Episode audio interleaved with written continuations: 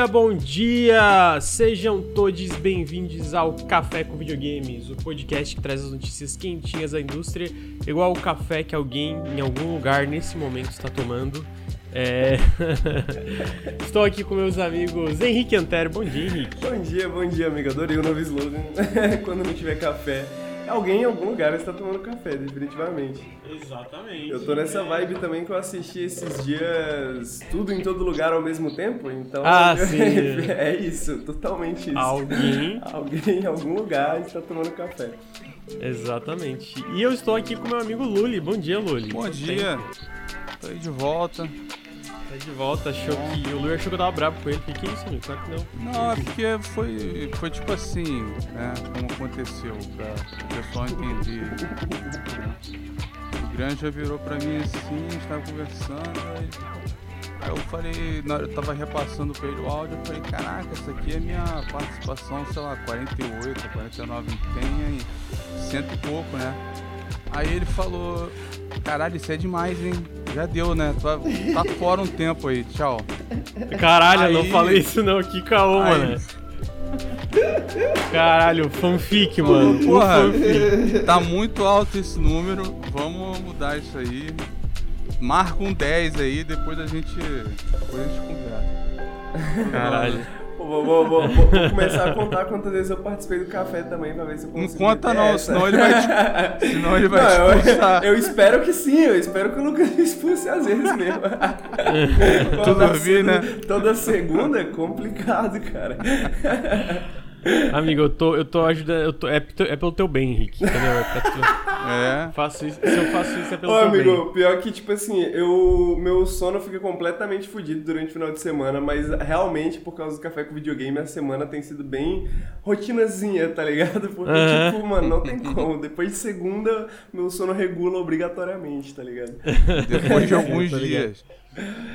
É, porque, tipo, É. eu acordo segunda cedo, aí eu tô com sono, mano. Hoje eu já vou. Hoje eu tô ligado já. 4 horas da tarde eu vou estar com sono. Só que eu vou falar, É, não, pô, eu- vou ter que ficar acordado um pouquinho mais. Aí vai tá acordar cedo, aí três eu da vou até manhã. às 10. É, aí eu vou até umas 8 da noite, 9, aí eu durmo até amanhã, aí acordo cedinho amanhã. É sempre assim, velho. Sim.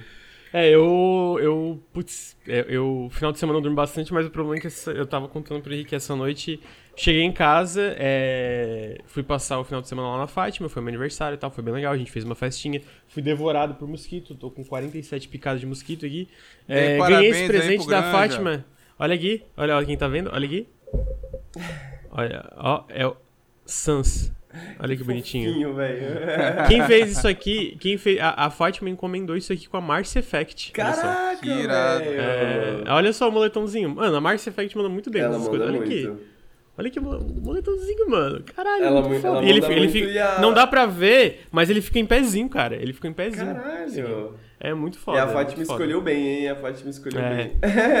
você tem uma É. vibe Sans, né, amigo? Você, você- você tô- é o seu animal espiritual, né?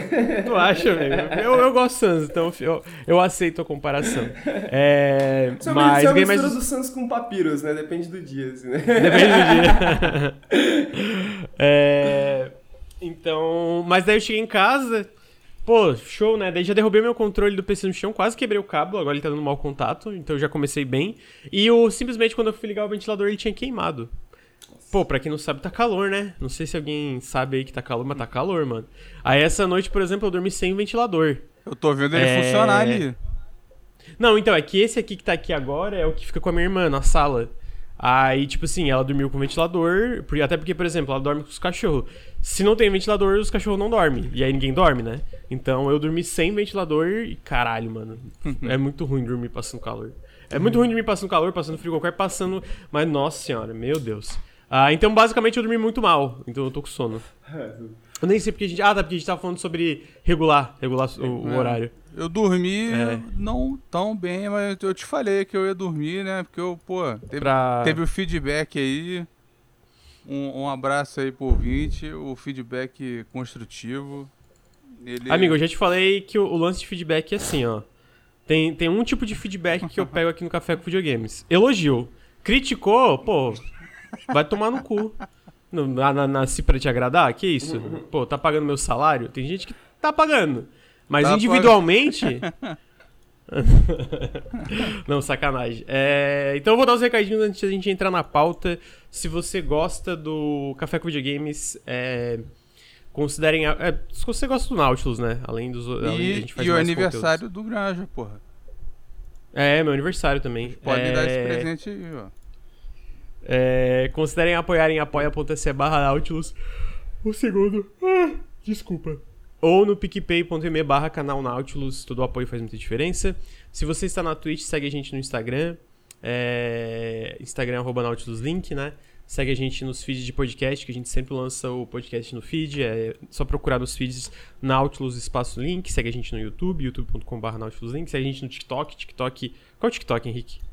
Ah, é tiktok.com, aí no TikTok eu acho que é arroba, né? Ah. Barra É. arroba, aí deve ser Nautilus Link. Então tá. É Nautilus Link, É. é, Nautilus Link, é Nautilus Link. Então segue a gente em todas as redes sociais aí. Se você está no feed, segue a gente aqui na Twitch. A gente faz o Café com Videogames toda segunda-feira de manhã ao vivo, o Periscópio toda sexta-feira à tarde e faz outras lives durante a semana. Eu acho que essa semana especificamente eu vou fazer lives de Wolong. Então Ah, nice, nice, cola, nice. co- cola aí. É, vou botar o Chimboquinho aqui no quarto e ficar jogando Wolong aqui, tomando um pau. É, obrigado, Rafa Lúzio, pelos 16 meses de sub. Ah, obrigado, João Preto, pelos dois anos de sub. Ah, o Thales falou que deu sub não apareceu, então obrigado também. E com isso, fora do caminho, vamos para a pauta. Tem algumas notícias legais aí, algumas. Algumas ok, né? Tem, tem notícia, sempre tem notícia, né? A primeira notícia que a gente viu faz um tempo é Eleven Beat. Eleven Beat, pra quem não sabe, são os desenvolvedores de Frostpunk. Eles estão publicando vários jogos, né? Eles desenvolvem, mas eles também publicam jogos de desenvolvedores independentes. Ah, eles estão publicando um jogo chamado The Taumaturgy. Tau- Taumaturgy, que é, é, é Lulibait, que é basicamente um CRPG, né? Esses RPGs isométricos e... ah, não dá pra ver muito pelo gameplay que a gente é, tem do jogo, mas... Eu sempre sou. Eu, eu sei que eu não jogo tanto eles, mas eu sempre sou a favor de mais CRPGs, mais jogos isométricos. Eu, eu, eu penso que todo jogo esteticamente fica melhor quando ele é isométrico, entendeu? Pô, eu também Então. gosto muito desse, desse estilo visual, mas eu acho que uma das coisas que mais impressionou nesse jogo também é a, o, o- setting, né? O, a, a locação, que é tipo 1905 Rússia, tá ligado? Não, Tipo é, assim, é Varsóvia. Varsóvia? Tá. É. É. tipo, mas é. É, leste europeu, começo do século XX, é muito diferente, né? De muito diferente, né? Muito, tipo assim. É um RPG, mas é meio. meio moderno, né? Não é é uma parada de fantasia tanto, assim, né? É uma parada meio horror moderno, né? E Sim. no... É, e só pra, só pra. an- Antes de tu falar, Luiz, só, é porque Não, não é a Eleven Beat que tá desenvolvendo esse, né? É a Full Story. É o mesmo estúdio que tá fazendo o remake do primeiro The Witcher.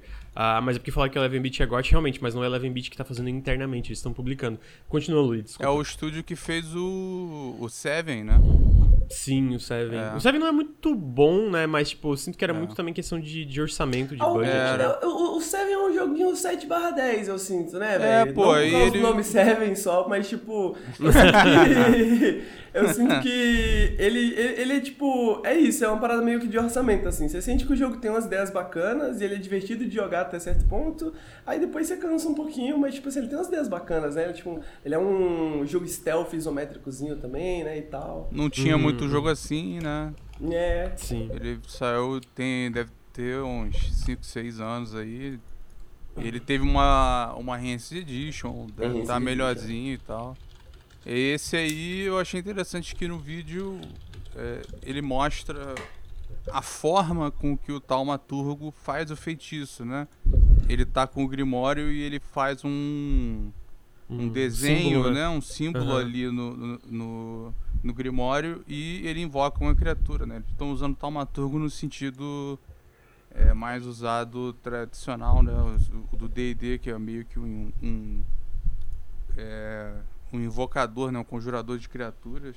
E Uhum. É, que o slogan do jogo é outros, que todo mundo tem demônios dentro de você, né? Então a gente pode presumir que são demônios que o cara tem dentro dele, que ele invoca pra ajudar ele né, no combate, nas paradas, né? Aqui é uma das poucas coisas que a gente consegue ver no, no, no, no trailer de gameplay mesmo também, né?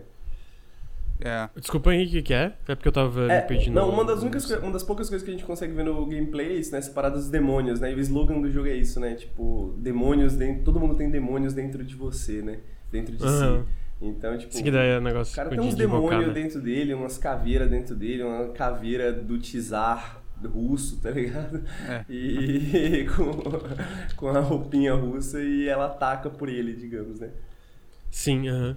É, então parece bem legal. É por enquanto só pra PC, não tem. é, Falou que eu acho que é 2023, mas, né, sempre. Essas datas de lançamento sempre levem com um certo ceticismo, porque é normal ser adiado. E tá aí, Taumaturgo. É. É um Real 5 Cara, é- também, né? É, não sei quantos indies tem anunciado já aí de, de- da, da Unreal 5, mas Ah, é, aham. esse Unreal aí 5, tá, tá bonito, né? Tá, tá bem Tá bem bonito, bonito. mesmo. Mas não é, é, o Unreal 5 que eu, tô, que eu tô mais curioso pra ver é mais como eles vão usar a Lumen, né? Ah, porque eu lembro que tem um vídeo até muito bom do Digital Foundry que mostra a diferença quando eles começaram a usar no Fortnite, né? Que, que é a Lumen, a maioria das funcionalidades foi até no Series S, né? Que é o console mais fraco ali da- dessa nova geração. E realmente, em questão de iluminação, pô, é um salto muito grande, tá ligado? É, da, da mas diferença o- que faz. O Digital Foundry também falou já que. Eu não vi nesse caso do Fortnite, eu não sei se mudou, né? No caso do Unreal. Mas eles tinham comentado que apesar da Lumen, né? Da iluminação global, no caso, né? Pra quem não. Eu recomendo verem é, aquele. A tech demo do Unreal 5, é, é bem interessante, né? É um. É muito difícil algum, no- algum jogo sair no futuro próximo que lembre aquilo, né? Não Real 4 até teve, né? E o pessoal achou, pô, essa tech demo foi uma tech demo mais modesta, mas foi mais realista, né? Então, Uhum. a, a Lume é uma tecnologia muito interessante e tal, mas eles comentaram na Digital Foundry que ele não é uma melhora significativa na performance se comparado ao Ray Tracing, né? Então, Pô, mas é que eu, eu falo mais porque o, o mas Fortnite funciona até... sem um aparelho que tenha Ray Tracing. Essa é uma parada Aham. também. É, eu, ma- eu mais falo porque mesmo o Fortnite, tu pega ali no, no Series S, mano, é um salto quase geracional, assim, de, É. de, de pra mim, assim, tu vê o antes e o depois, tá ligado? Em questão visual, assim. A diferença que a iluminação nova faz, pra mim, tipo, transformou o jogo visualmente. Tipo assim, ficou muito mais bonito. Tipo assim, não é pouco, tipo, muito mesmo, tá ligado? Então por isso que eu tô curioso pra ver como é que outras, é, sejam indies ou grandes, vão usar isso pra ver se vai fazer uma diferença ou não, né? Porque ah, é- é- tem uns casos, né? O próprio. Eu acho que daí no caso do Metro é até mais impressionante o Metro Exodus, que ele também. Só que o Metro Exodus é Ray Tracing, né? Embutido na engine, né? E também roda mesmo no Series S, apesar de ser numa resolução muito menor, só que daí tem reconstrução de imagem, né? E então existem formas, né, de se adaptar a isso e não não perder, tipo, totalmente a qualidade de imagem do jogo. Então eu tô curioso pra ver como essas empresas vão usar a Lumen. A Nanite, a Nanite especificamente pra consoles é mais difícil, é, pelo menos até no próprio Fortnite, ele não usa tanto a Nanite como aparece no PC, né, que é a parte de textura e, e detalhes quando chega pra- perto das coisas. Ah, mas tá aí, a Taumaturgo, a RPG por turnos isométricos. Em seguida, a gente teve a notícia que The Wolf Among Us 2 foi adiado pra 2024. É, basicamente, a Telltale explicou que eles anunciaram o jogo bem cedo, né? Ah, e começaram meio que produção, tipo, full production faz pouco tempo, relativamente faz tipo uns dois anos. E obviamente, quando eles anunciaram, que imagino que é o caso de vários estúdios aí ao redor do mundo, eles não esperavam uma pandemia, né? Uma, um- uma pandemia global que ia mudar significativamente como é que o desenvolvimento de jogos Seria funciona. maneiro o oposto. Um estúdio fala, não, a gente esperava uma pandemia. A gente esperava. E aí? Pô, é essa, parceiro? Caralho. que você tá sabendo que a gente não sabe? É, pois é. E aí eles falaram que eles não querem repetir os erros do passado da Telltale, que é tipo, rushar os projetos, é, causar burnout por causa de crunch. Muitos, é, a, a Telltale ruiu no passado por causa disso, né? Tinha muito crunch, tinha muito problema. Então eles estão tomando tempo, eles já, já agora, já no começo de 2023, já adiaram é, pra 2024, porque eles viram que não ia ter como Tinha uma Adiar, é, canibalização de vendas também, né? Porque tinha. Tipo, o jogo da Telltale ele é onde um, um- um- ele tinha o seu certo público. E aí chegou uma hora que tinha um volume muito grande deles competindo entre si, com episódios e tal, e já não. Eu acho que já não funcionava mais. É, já não, Não, tinha e não só isso. Eu acho que além dessa parte da canibalização, eu acho que eles foram perdendo muito qualidade, tá ligado? Porque era muito rushado, assim, todos os projetos. É, eu tipo, não, É, eu a não gente, sei. teve, a gente teve aquela grande matéria, né, aquele dossiê sobre a Telltale em 2019, 2020, que é sobre os problemas internos que a Telltale passou, né? E essa questão do, do, do essa questão do vários jogos competindo entre si foi uma foi uma diretriz interna, né? Eles queriam aumentar a quantidade de lançamentos para que eles continuassem relevantes, né? E o que aconteceu foi só o contrário, né? Tipo assim, Foi o contrário, é. eles perderam um pouco da relevância, os jogos estavam numa qualidade ruim e os trabalhadores da, da Telltale todos sofreram de crunch absurdo, né? Porque esse foi uma Uhum. das grandes razões. Eu acho que isso é uma coisa engraçada. Engraçada não, porque nada disso é engraçado, né? Mas eu acho que é pelo menos curioso que o, Uhum. o, o CEO, né, o Jamie O'Chilly, é, o CEO atual da Telltale, ele falou que eles estão adiando o jogo para 2024, que eles não querem fazer crunch, né? Que isso não é assim que se constrói uma empresa, que não é assim que, que a Telltale vai conseguir financiar, que eles querem que eles querem lançar o melhor jogo que eles podem, né? O que é curioso, né? Porque, tipo assim, é, é difícil é, acreditar tanto, né? Apesar de que, bom, eles estão adiando o jogo, então tem algum, algum mérito né, nessas afirmações. Mas é curioso ver essa mudança de filosofia da Telltale por completo, né? De, tipo, sair de uma empresa que queimava todos os seus funcionários, né? O burnout em todos os funcionários, burnout criativo em todo mundo, é, que expulsou a maioria dos seus leads, né? Porque estavam basicamente trabalhando demais e não, não conseguiam entregar tudo que eles que, que a Telltale queria. E agora eles estão mudando de filosofia para, ok, vamos no nosso tempo, né? Vamos lançar o jogo quando o jogo estiver pronto, né? Então. Eles literalmente ver. queimaram, né? Eles praticamente faliram, foram do zero e estão voltando. Então, é, realmente foi um estúdio que, infelizmente, para quem trabalhava lá, né, pagou por todos os erros de gerência. E aí agora tem que ter outra abordagem, né?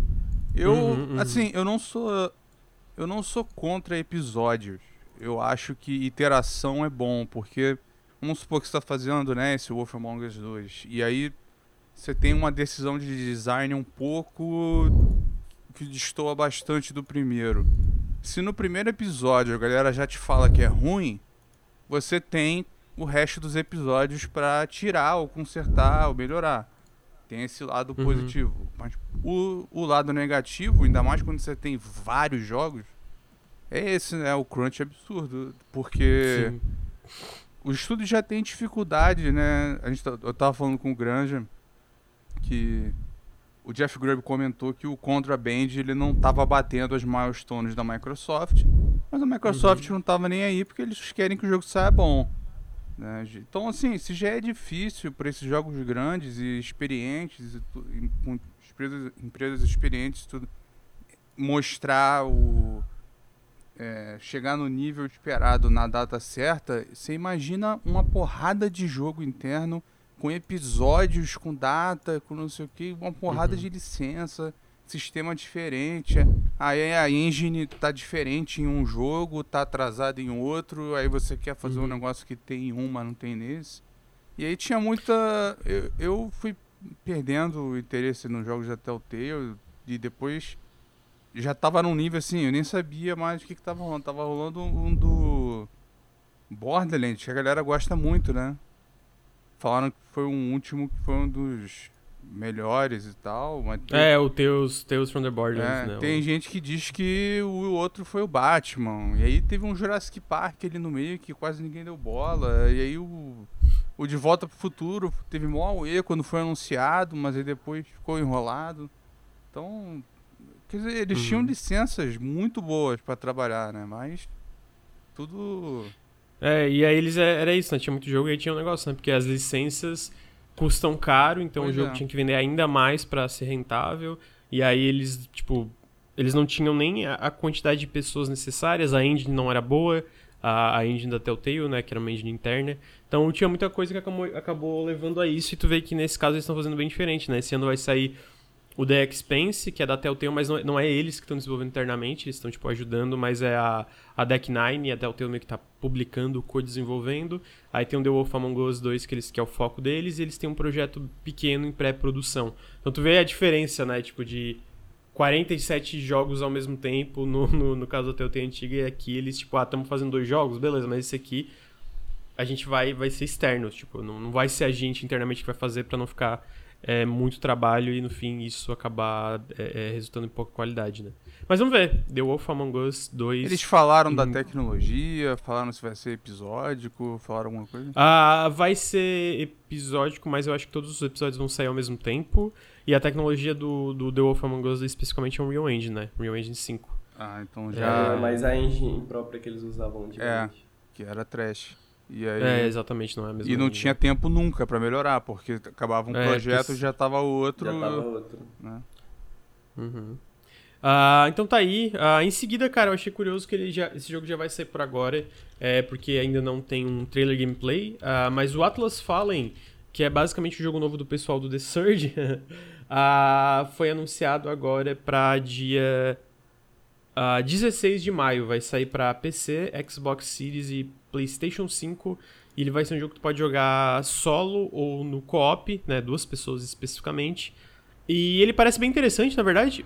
Eu acho que o, o The Surge 2. Um eu não gosto, mas o The Surge 2 tem ideias legais, ele só é meio repetitivo, eu não gosto do, do mundo dele, eu também né? não gosto do mundo. Eu acho que esse mundo É, é, bem mais interessante também. É, o Atlas fala, eu acho que é bem mais interessante. Tem até uma partezinha, eu vou botar o trailer aqui no final, que mostra um pouco do gameplay de tipo. O personagem meio que surfando na areia e tal, e tem esse lance de co-op que eu acho que é bem legal. Então eu tô consideravelmente curioso, assim, tipo.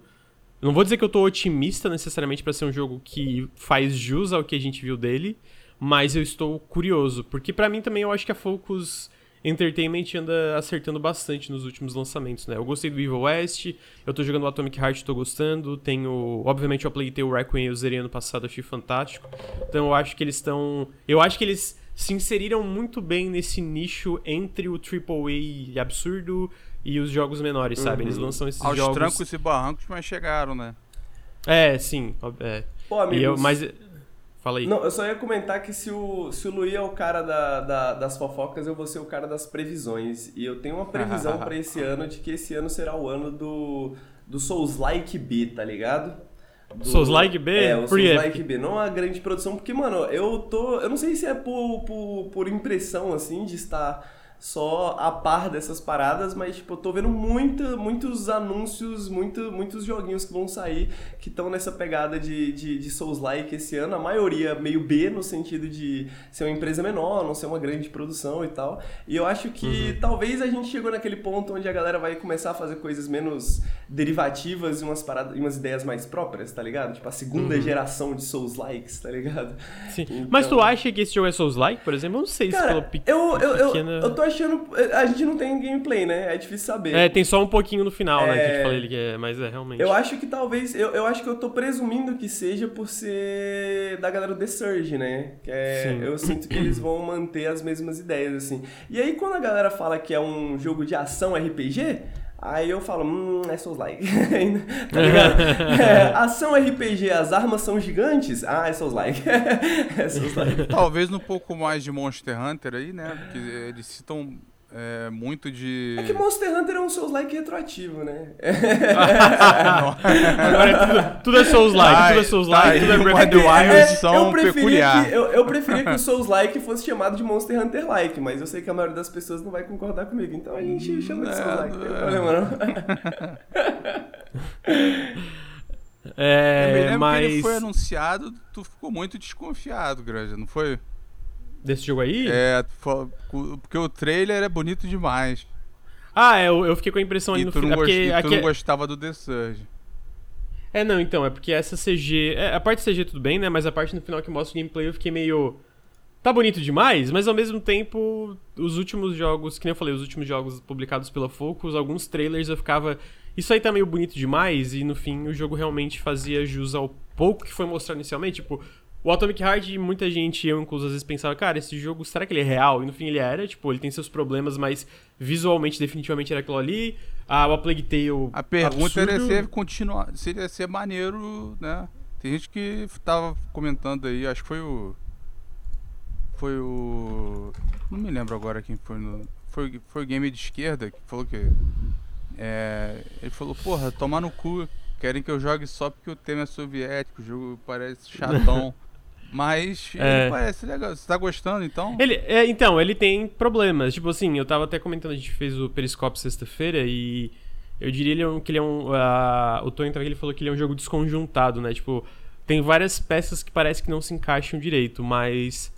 Eu tô gostando bastante, eu tô achando ele bem legal, assim, tipo, mesmo com os problemas, sabe? Tipo, eu acho que é meio que um estúdio tentando ser ambicioso demais pro próprio bem, mas ainda acho que tem várias coisas bem legais no Atomic Heart. Cara, esse é o tipo Ah. de coisa que eu gosto. Entendeu? Uhum. A ambição. Tu tenta fazer cinco paradas ambiciosas e três dão errado, mas duas dão certo e o jogo ainda é bom, então tá ótimo. Entendeu? Uhum, é, tá legal, Experimentação e tal. Eu É, eu queria quero mais era ainda. do, da, da Focus era o Chain de Echo. Você chegou a jogar?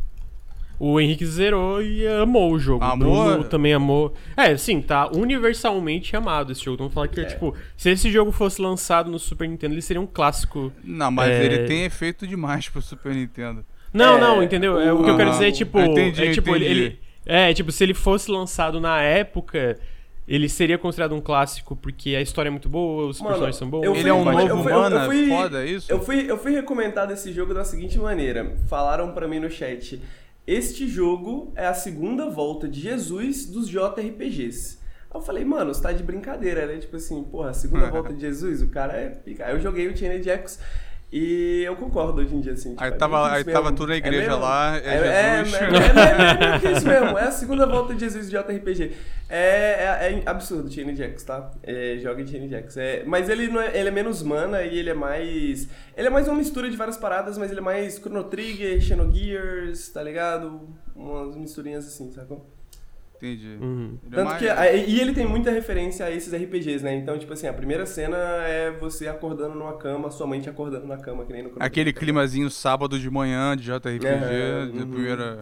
Só que ele... É, mas só é- aí já tem um ele- plot twist, né? É, só que ele subverte isso várias vezes em vários momentos, né? Mas ele, mas tipo assim, ele conhece as referências, ele sabe que os- as pessoas que vão jogar e vão gostar do jogo conhecem também, tá ligado?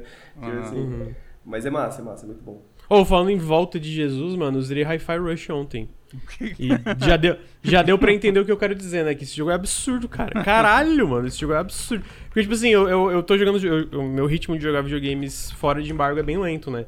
E eu zerei ontem, cara, tipo assim, as três últimas fases desse jogo são muito fodas. Tipo assim, cara, mas assim, não é pouco, tá ligado? Tipo assim, é caralho, mano. O jogo não para de jogar coisa incrível em ti. O último chefe era o- incrível, o penúltimo chefe é incrível, o antepenúltimo chefe é incrível. Caralho, porra, muito pica, mano. Porra, então fica aí meus parabéns pra, pra Tam Gameworks. Desculpa que tu falou a volta de Jesus, eu lembrei do Hi-Fi Rush. Mas pera aí, É- quem, quem é Jesus aí na sua analogia? É a Bethesda? É a Hi- não, é Hi-Fi Rush, é Jesus. Mas é a volta de quem? Quem era Jesus antes? Amigo, ah, Porque virou eu tô o quê? Uma, desconfiado. disser... Eu tô uma desconfiado. dissertação. Primeiro Jesus era Jesus mesmo, tá ligado? Aí. É isso. Entendi. Eu tô Aí desconfiado a porque o segunda- Granja vira pra mim. Porra, ele falou: "Não- tô afim de jogar um RPG, que agora eu tô com tempo. vou- Acho que eu vou começar a falar de 4. Eu falei, pô, Granja, tem esses aqui, esses aqui, esses aqui. Eu tô com 100 horas de falar Aí de ele vira pra mim, caralho, 100 horas, tô amando. Eu falei, meu Deus. Não, assim, eu, Tanto eu falei, jogo eu, pra escolher. Ele, mas, ele não é um Luiz, bom, ele não é um bom RPG, mas ele é um bom jogo, entendeu? E ainda mais Ah, eu- eu que não tenho nenhuma expectativa de Fallout. O Granja. me Mas, diverti. mas, mas, ô Luiz, na moral, você não pode falar nada porque você é o cara do CRPG e eu fechei Disco Elysium e você não. Então, Uh, assim, eu, é- eu também, eu também, Henrique, eu também fechei isso com eles, Mas todo, ó, todo mundo tem suas dívidas. Tu tinha jogado o, o Vampire Masquerade. É, Graças à minha conta, tu jogou. É, entendeu? na conta do Luiz. Tô quase Então- lembrando, faltam umas 4 horinhas pra finalizar e eu tô. Então, Mas é verdade, não eu essa, Disco. Elysium. O Granja, o Granja é o, é o cabeça do bagulho aí. Todo mundo que tá no chat jogou e o Granja não jogou The Witcher 3. Ah, mas daí, pô... Entendeu? eu- eu- Todo mundo eu- tem os amigo, seus furos. Eu, eu tenho um lema na minha vida em questão de. Eu tardo, mas eu não falho. Eu zero, eu chego lá. Entendeu? Eu chego lá eventualmente, chega. mas eu demoro. Eu ia ver, de- demoro, vou lá. Pô, agora eu posso falar de Fallout, Não, entendeu? eu- eu- eu vou é um RPG péssimo, mas é um jogo de, é um jogo de ação eu não muito fechei- divertido. Eu não fechei The Witcher 3, joguei 60 Olha, horas, mas não fechei. Ah, mas aí acontece mesmo, também. né? O The Witcher É, é, foda, grande. é grande, moleque. É um jogo extenso, moleque. Mas não chega a ser o. Eu gostei que o. Depois, né, de muito tempo, o gamer de esquerda apareceu no Twitter, aí ele falou: Caraca, o Luiz tem razão mesmo. Eu não conheço uma pessoa que zerou Divinity Original Sim. todo, todo mundo conversa, concorda mundo que. O maneiro. Bruno zerou. Mas O ninguém Bruno zerou. Bruno zerou. O Bruno zerou e zerou no co-op ainda, tá? É, zerou. O Div- o Divinity 2 zerou, ele zerou, verdade. Tá, é, falando de jogos longos, a Elden Ring anuncia uma expansão chamada Shadow of the Erd Tree. E aí eu tenho um problema, eu não zerei Elden Ring ainda, né? Eu tô na reta final, dessa vez na reta final pra valer. Eu tô enfrentando aquela personagem, é, aqui, aquela chefe, né? E ela fala que ela não é nada comparada a um personagem. E ela já é o Satanás. ela é o capeta. Ela é o chefe mais difícil que eu já enfrentei num jogo da série Souls-like. E eu acho que essa expansão vai ser sobre esse personagem específico, que é o, o Mikela, né?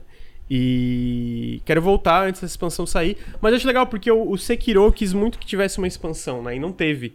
Ah, e, e obviamente o Elden Ring ia ter, né? Pelo, pelo sucesso e tal. Mas eu tô, tô bem curioso. Eu acho que tem muita brecha ali do Elden Ring ah, na questão do, do, do world building do jogo que eles podem. Sabe? Que eles podem expandir o universo, E trazer coisas e. Em termos de estrutura faz muito sentido também, né? Tipo assim, eu sinto que o fato do Elden Ring ter essa pegada mais mundo aberto e tal, eu, eu sinto que torna o processo mais iterativo, digamos assim, né? Tipo assim, dá pra colocar um pedaço do mapa novo, tá ligado? E ninguém vai, tipo, Uhum. É, achar ele é estranho, modular. né? É, mais Uhum. modular, acho É que essa muito, é a palavra que eu é um, de- é um design que eu, eu, eu me lembro quando eu vi eles explicando o mundo, eu falei que é, isso era um, um aspecto excelente dele, né? O, os- o- nos outros era, era mais difícil isso, eu acho. Nesse. Uhum. Era uma estrutura mais fechadinha, né? Era, era tipo, era mais um... Era, Era, est- era estranhamente conectado, né? Fora o- É. o, Demons, né? Que você tinha um hub mais abstrato, entre aspas, né? Que aí você podia fazer o que você quisesse, né? Mas o... O que eu entendi aqui é que o Granja largou Elden Ring pra fazer base no Fallout 4, é isso? Ah, sim, exatamente, Luiz. Eu parei Elden Ring e falei, caralho, vou jogar Fallout 4 agora. Tô Foi exa- essa, sentindo esse é o essa, vontade de resumo do matar um café. mutante. Essa foi a linha de tempo. Foi exatamente assim, hum, eu vou parar aqui a Malene e vou lá construir uma base. Foi tipo, porra, tomar no cu. o cara tem 100 horas de Fallout. Eu também tenho 100 horas de Elden Ring, porra. E aí? Tá E ligado? largou pra fazer send do Fallout Pô, mas 4. é, é- Também, mas assim, a base do Fallout 4 não me, eu, eu não tem uma im- impedindo o meu progresso. Na verdade, eu tenho 150 horas de Elden Ring, não é nem 100. Então me respeitem, tá? E não zerei ainda. É... Ah, o CG tem 500 de Inquisition e não zerou. Ah, mas daí o, o Ele Ricardo. é- o o- do que, que o Ricardo é referência pra quê? O Ricardo não é referência pra nada. Aqui, Ele, né? ele pra mim é referência disso, do- de, sim, de infinitas Não, horas essa- e não zerar. Essa de Mas eu 150 vou zerar, eu vou zerar. É, é, é, é só ridículo mesmo. É tipo, o Ricardo tava no, jogando bagulho no hard, falou que as lutas básicas demoravam mais de uma hora, tá ligado? Não, Tipo assim, ele falou Quem assim. faz isso consigo mesmo, sacou? Quem faz isso consigo mesmo? Ninguém, ninguém, ninguém em sã consciência. Eu tá entrei numa Não, live é. dele, ele falou, pô, vou puxar o Inquisition aqui, tô na, tô na vontade.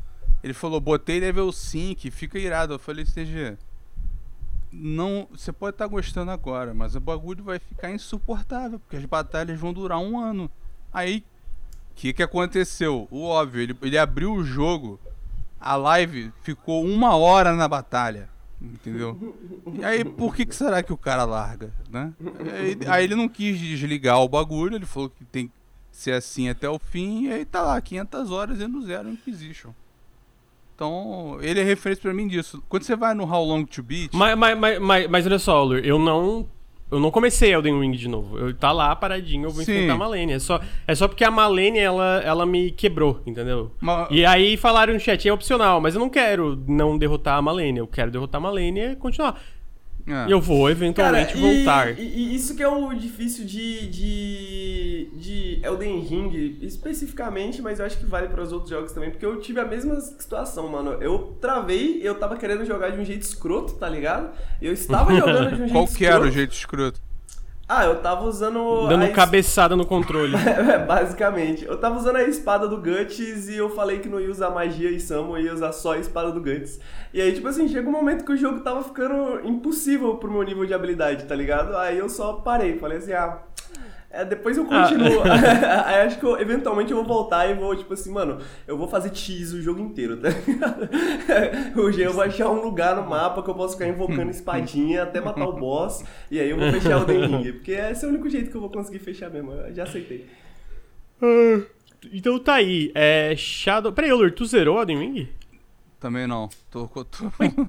Então vai tomar no cu. Mas eu não Caralho. tô fazendo base. Não, tu tá fazendo base no Final Fantasy XIV, seu otário. Então Não, eu não falando tô, não. Ah, Caralho, mano. Caralho, Antes é verdade, tivesse Luiz. base O no cara 14. fazendo a casinha dele The Sims lá no Final 1500 Fantasy XIV. tá? De- É, pô. Antes tivesse basezinha, o sistema de casa do bagulho é horrível. Mas o. Pô, sacanagem, mano. o, o Elden Ring. Eu, eu acho interessante isso que tu falou. Tipo, build espadona não, não morre, né? Não, não consegue. Não era assim nos outros Souls. Eu, eu nunca fui de jogar assim, mas. Não, dá, É. dá, É, dá, tu fazer dá- aquele dá cara em formadura gigante, né? Dá pra fazer, só que, tipo, eu não tava com vontade o suficiente pra sofrer por isso como um fã de Souls que gosta Entendi. muito do jogo, Eu tá lembro que o ligado? Dark então, Souls 1. acabou atrapalhando a minha experiência do que Eu acho que era o jogo que jogar assim era mais forte, né? No 1. Puxar a Pô, espadona. eu, ta- eu, eu, eu, eu tava progredindo suave, aí nerfaram a habilidade da espada de, do corte de sangue, aí tomei no cu, né? Ó, falaram no aí? chat, dá, dá sim, mas sem summon não dá. Não é fácil. Então você, tá, você não faz summon, é isso? É, eu não fazia Só- sumo. só espada. Não fazia, não fazia sumo, magia, nada, tá O, ligado? Era o só- espadachim só na espada. puro. Só na espada. E, e a espada grande, né? Que é, que é, tipo assim. Você tem que manjar um pouquinho do jogo pra. pra... Bom, não sei, Hum. as outras também, provavelmente, mas, tipo, era muita leitura, assim, tá ligado? Eu tinha que, tipo, mano, sei lá, era difícil, era difícil. E, o- e eu, eu travei num boss que nem era tão difícil, eu travei no Marguerite 2 lá. Tá ligado? Entendi. Tipo, nem era tão absurdo assim. Então, né? tipo, em- não, não vi ninguém nossa. falando assim, ah, travei nesse boss e nunca mais joguei. Na Malenia eu vi muita gente falando. É, Mas, sim. não- tá ligado? É, é, aquele- é Uhum. igual aquele meme antigo, né? Enquanto você fazia isso, eu estudava a espada. Enquanto o Granja fazia basezinha, o Henrique estudou a espada. É, tá aí então, expansão de Elden Ring, quando a gente tiver mais novidades a gente traz aqui. É, ah, Você acha que ela vai então- ser pós-jogo? é, Ah, vai... durante não, o pós- jogo? Ou, Pós-jogo, ou independente de qualquer coisa? Pós-jogo eu não acho que nem tem como ser. Eu acho que vai ser alguma coisa tipo de viagem de tempo, ou viagem pra outra realidade, ou alguma bobajada assim que a, que a From sempre faz, sabe, com essas coisas. Tipo, Dark Souls 1... Bobajada? Não, mas bobajada não no sentido... Não é uma crítica, No é mais tipo de... pejorativo, né? Ah, viagem. É, tipo, não é pejorativo. Tipo, foda-se. Tipo, de... É isso, Quero exatamente. fazer não- não- foda-se. É isso. Que É, isso. Porque a- o DLC Dark Souls 1, tu viaja no tempo, né? Pra. Putz, eu esqueci o nome daquela cidade lá que. Que eu não lembro agora, mas que é muito foda aquele DLC Dark Souls 1, inclusive. Ah, o 2. Eu não lembro se era. Eu acho que era viagem no tempo, viagem em outra realidade. uma- eu não lembro do 2. o do- Porque o 2. Eu gostei de dois DLCs, que era o Sunken King e o Iron King. E eu detestei aquele da neve. Caralho, eu achei muito ruim.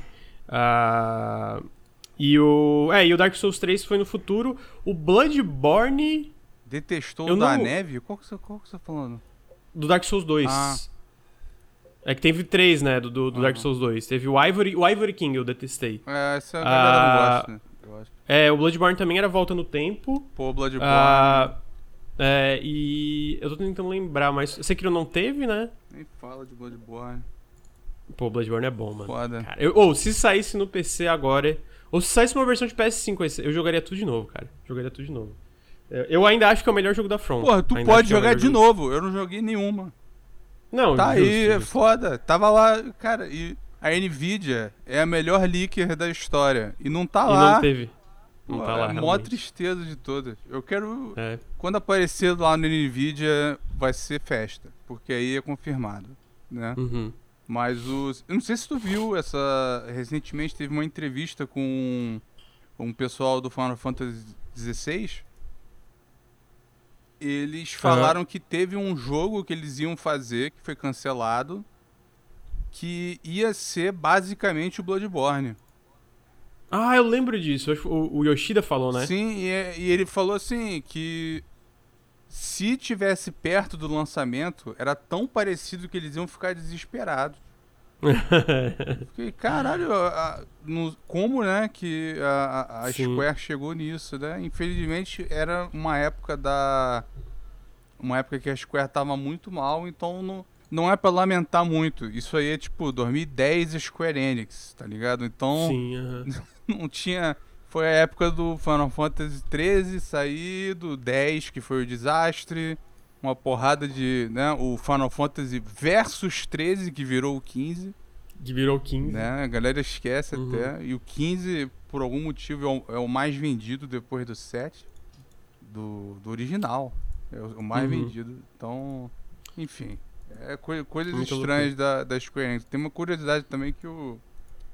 É, eu não sei se tu viu o Yoshida, que é o, diretor, é o produtor do jogo, né? O diretor da divisão e o diretor do Final Fantasy XIV. Um jornalista perguntou para ele: Bom, já que o, é, você é produtor dos dois jogos, será que vai rolar uma colaboração entre eles? Aí uhum. ele falou seríssimo, né? Ele falou: Não, é, o, acontece que o produtor do 14 tem o mesmo nome que eu, Yoshida. Eu vou ver com ele se ele gosta né? E aí, se ele, se ele concordar comigo, a gente faz uma colaboração e tal. Mas era ele. Era ele tava sacaneando o cara. E aí ele falou, Caralho. não, eu vou ver com ele, pô. Se ele gostar, a gente Caralho, faz. aí ele. Ele também. Ele, ele, se envolve nas paradas, né? Ele, ele ia trabalhar uhum. no. Ele tava trabalhando no 14 ele queria trabalhar também no Dragon Quest X, que a gente vai receber agora versão chibi offline, né? E aí o... Mas o Dragon Quest X original também é meio chibi, né? Não é? Não, é menos. Não, não é tanto é assim, não. Alta. Eles mudaram o visual. Aí Entendi. os diretores falaram, não, não é para ficar trabalhando em muito jogo, não. Aí demitiram ele, ele tava viajando. Ele voltou, é, tu não tá mais no Dragon Quest não, amigo. Valeu. Aí Caralho. tá aí. Mas ele, ele, é. ele manteve a, o, é o que chamam de humor deadpan, né? Ele, ele ficou uhum. sério. Não, eu vou falar com, com o Yoshida. Muito bom, mano. É... E depois a gente tem a notícia que o estúdio de Hitman está fazendo um RPG de fantasia medieval online, né? Eles anunciaram que estão contratando um monte de gente. Há um tempo atrás tem um rumor que o Xbox estava publicando esse jogo da, da IO Interactive, né? Que era para ser meio que um Destiny-like, terceira pessoa, RPG de fantasia, né? Era Project Dragon, agora virou Project Fantasy. A gente não sabe se o Xbox está publicando ainda, é, porque eles anunciaram meio que sozinhos, né? Que estão desenvolvendo, mas eles também não falam que estão fazendo sozinhos, que são independentes, também não falam de nenhuma publisher. Então ainda está no ar. É, pode ser que o Xbox só não quer anunciar outro projeto muito cedo, né? Que foi o maior maior sina deles aí foi anunciar vários projetos muito cedo. Uh, achei curioso, eu acho que a IO Interactive é um estúdio que tem muito potencial para o que quer que eles tentem fazer. Eles têm uma filosofia de design muito diferenciada, isso a gente vê no Hitman, agora também com o, of, o update do World of Assassination que saiu, que adiciona meio que um modo roguelike que parece muito foda também. Uh, eles estão desenvolvendo 007, um jogo, e também agora esse Project Fantasy. Eu tô curioso. Não estou super animado, mas eu estou curioso. Cara, eu, acham, eu tô super animado, porque eu gosto muito tá da super IO. Animado? Eu gosto muito da IO e eu acho que uma parada que eles provaram com o World of Assassination. É, e eu acho que todo, na verdade, todo o processo de desenvolvimento desde o Hitman 1 é que eles têm noções muito interessantes sobre jogo como serviço, digamos assim, sabe? Eles têm noções uhum. muito interessantes de como construir uma plataforma ao redor de um jogo, de um jogo bom, uhum. tá ligado? Que é o caso do Hitman. E eu sinto que isso, esse, esse jogo de fantasia anunciado, talvez pega um pouco nessas forças, sabe? Por ser essa parada online, por ser essa parada co-op, tá ligado? Então eu tô muito uhum. interessado porque eu acho que é, eu acho que eu, eu, sinto justamente isso que você falou, que eles têm muito potencial e de que eu sinto que eles podem querer fazer uma parada que não tem muitas outras pessoas fazendo nesse, nesse, nesse campo, tá ligado? Eu acho que um jogo de fantasia online, RPG co-op, pode parecer uma parada meio genérica, mas eu acho que quando vem da IO não é, tá ligado? Só o nome É, do projeto citam- que é genérico, né? Mas... É, Project Phantasy. é. Mas é, é engraçado que eles citam no anúncio, eh, quando eles falam de- desse lance de RPG de fantasia e co-op, eles, eles citam muito é, RPGs de mesa, né? Sim, Que eu acho que é muito dessa parada meio. Que é ótimo eles citarem. É, que é meio sistêmica, assim, né? De realmente, tipo, eles falam de, tipo, ter essa parada de liberdade, né? De realmente é, fazer muita coisa, né? Porque a ideia desse lance de RPG de mesa é que realmente é muito menos limitante do que RPGs eletrônicos e etc, né? Então é engraçado eles citarem isso Espero no- que no signifique um- uma parte também, né? Um grupo contigo. né? É, Seria- o grupo seria a parada do multiplayer, porque uma das paradas que eles colocaram na, na- no anúncio é que, é, abre aspas, essa ideia de que um grupo diverso de indivíduos com skills diferentes e forças diferentes podem trabalhar juntos para se tornar mais do que a soma de sua parte. É isso que nos inspira e é isso que a gente quer construir. É, Então, eu sinto que eles estão. Eles falam dos livros de fantasy. é, os fantasy. Fantasy. Fighting fantasy books, né? Aqueles livros de. De escolha sua própria aventura? aventura, Ah. né? E tal. Então, eu, eu sinto que é uma. Eu tô sentindo que é uma parada, como o Lucas falou, uma parada meio sistemas, uma parada meio aberta, meio, meio open-ended, meio open world. É, co-op, né? Grupos e. Enfim, eu tô bem curioso, mano. Tô bem curioso. pelo- Só que eu, acho, eu imagino que vai demorar bastante, né? É, Uhum. É, não vai, que, tipo eles assim, estão- o 007 É, tipo assim, tá pra é 2025, 007 é- tá ligado? Então. É, é, vai demorar, vai demorar. Então, é porque eu- a gente tava, eu tava falando isso com o Luir, porque é, eu tô. Não sou contra trazer negócio de leaker, mas depois de ver o documentário da Double Fine, eu me senti meio. Que merda, né? Porque, tipo, eu não acho que essa galera é mal intencionada, pelo menos a maioria não, né? Que a gente traz aqui. Mas eu sinto que às vezes as coisas são um pouco simplificadas demais, assim, na. na- tipo, no, no, no processo de telefone sem fio, tá ligado? Ah, tu passa pra essa informação pra essa pessoa, que passa pra essa, e chega pro público, tipo, uma parada muito. Ah, tipo, Fable agora. Ah, o termo que eu vi é muito Witcher-like. Pô, o que que isso quer dizer? Tá ligado? Tipo, do, do Fable novo. Porque às vezes é um funcionário que disse isso, mas às vezes agora nem é exatamente a direção que o jogo tá. Ou às vezes é. Lá atrás, quando a gente teve o anúncio original de Fable, teve gente que falou que era uma parada meio Destiny. Será que isso mudou? Será que não é? Então, tipo assim, nesse negócio do telefone sem fio, a gente acaba assumindo várias coisas que sempre é muito mais complexo do que parece, né? Eu tava falando pro Luir do documentário da Double Fine, porque a gente tem muito costume de ver, ah, sai um, um lead específico de um projeto, putz, quer dizer que o projeto tá na merda.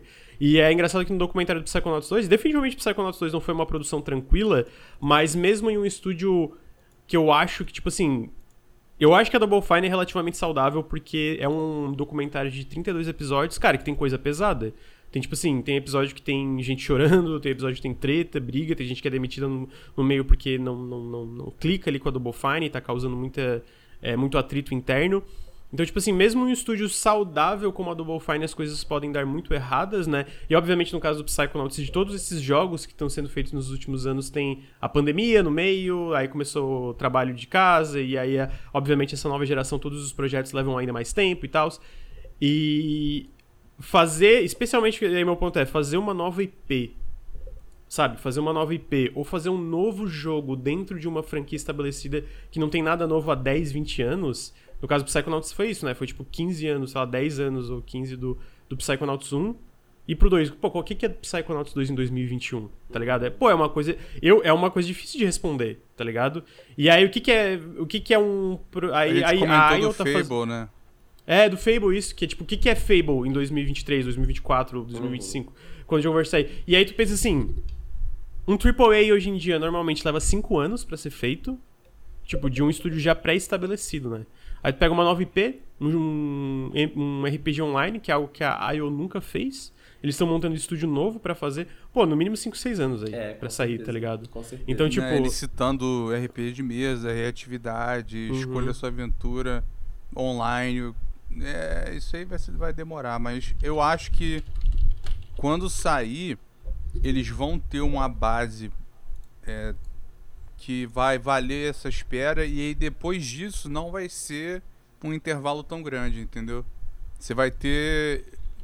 Como eles estão falando essa questão de livros e RPG de mesa e tal, o que você tinha o que se chamava. Hoje se chama de é, é, campanhas e aventuras, né? Mas eram os módulos Então, depois que você tem uma base dessa, você pode adicionar módulos infinitamente. Você É, pode e acho cria que- uma dungeon de 20 horas e enfia, qualquer, enfia no E acho canto. que é- essa noção de módulos faz muito sentido se você for parar pra ver o que a IO já fez com o Hitman, né? Então, É, mesmo é- no primeiro é Hitman- modular.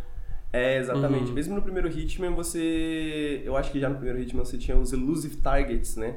Que eu sempre achei uma ideia fenomenal e, e já era num escopo muito menor do que o World of Assassination hoje é, né? Que hoje o World of Assassination é um jogo muito maior do que o Hitman 1 e o Hitman 1, inclusive, foi.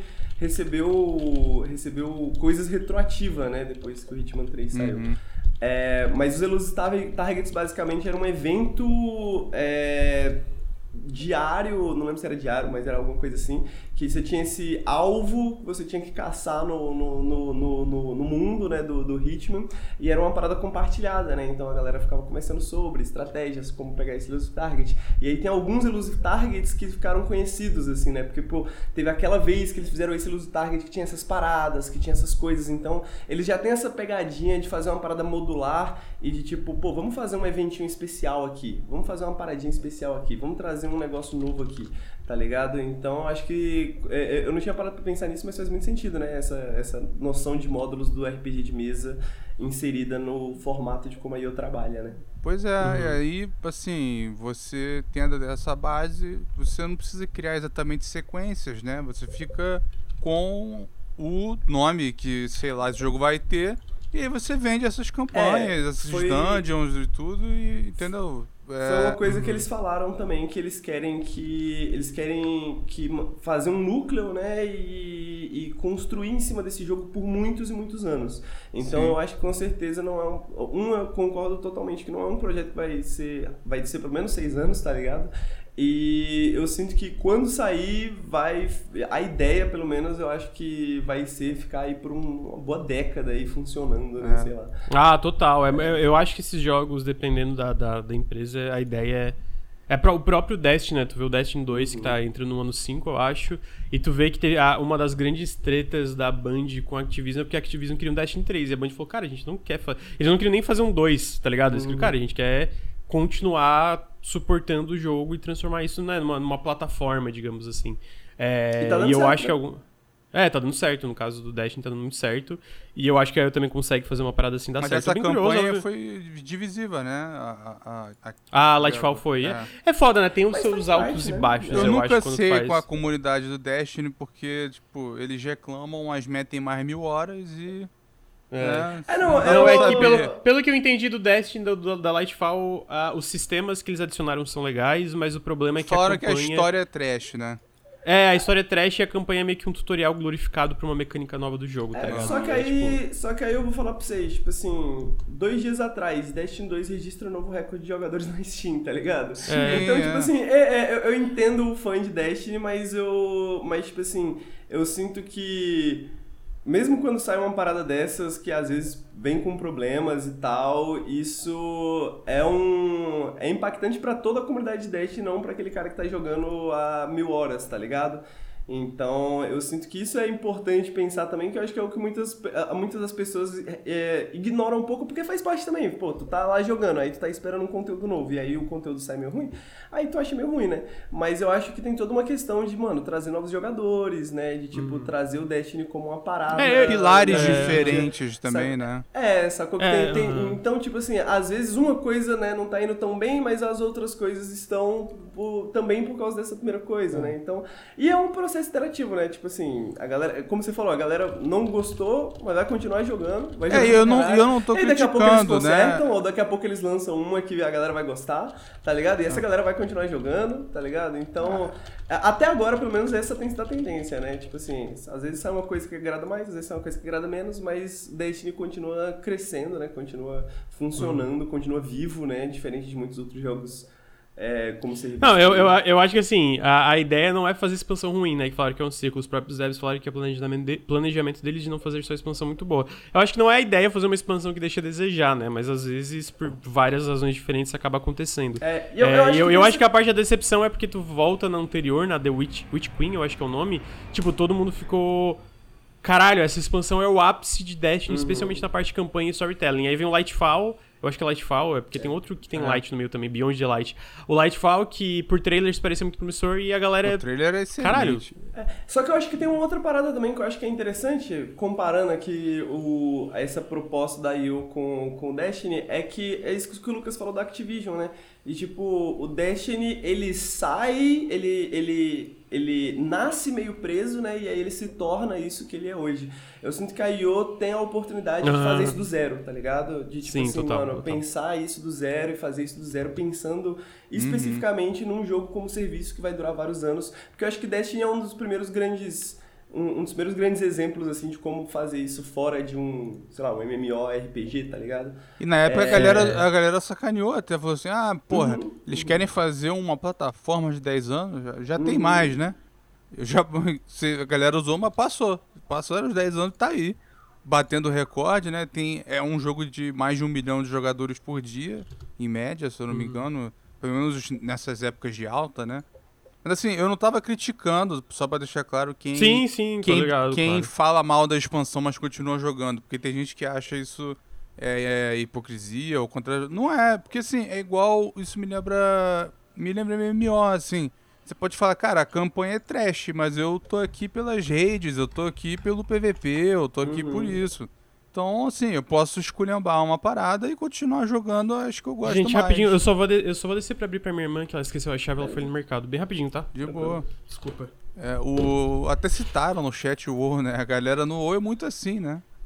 Tem É. gente que né, já não se importa mais com a história e quer ver o que, que vem de rede, fica no PVP e tal.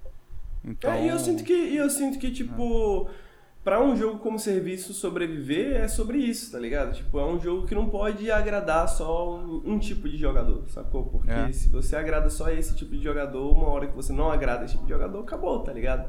Então, eu sinto que essa é a parada de ser uma plataforma, né? Tipo, existem muitas maneiras de jogar Destiny, sacou? Tipo, eu joguei bastante, eu joguei um tempinho de Destiny 2 e, pô, eu não sou muito fã da campanha porque dessa estrutura de MMO, porque é um bagulho que requer muito tempo, tempo que eu não tenho, mas, pô, eu me divertia pra caramba no modo arena, tá ligado? Porque ninguém faz armas como a Bungie, sacou? É. E... o gameplay deles é excelente. né? É excelente, é absurdo, sacou? Uma das coisas que eu descobri no Destiny, né, que eu não conhecia, assim, quando eu joguei Destiny pela primeira vez, tinha aqueles eventos timed, né, eventos que é tipo um evento que acontece no mapa, que atrai outros jogadores, né, e tal. Pra Uhum. mim, quando eu vi pela primeira vez no Destiny, foi novidade, então eu fiquei tipo, caralho, isso aqui é muito interessante, né, imagina isso aqui expandido, né? Imagina isso aqui com outras ideias, né, e tal. Então, eu sinto que eu não sou uma pessoa que vai te recomendar Destiny 2, mas eu sou uma pessoa que gosta muito de várias coisas que Destiny 2 faz. E se eu Exato. tivesse outra vida, eu jogaria Destiny 2, tá ligado?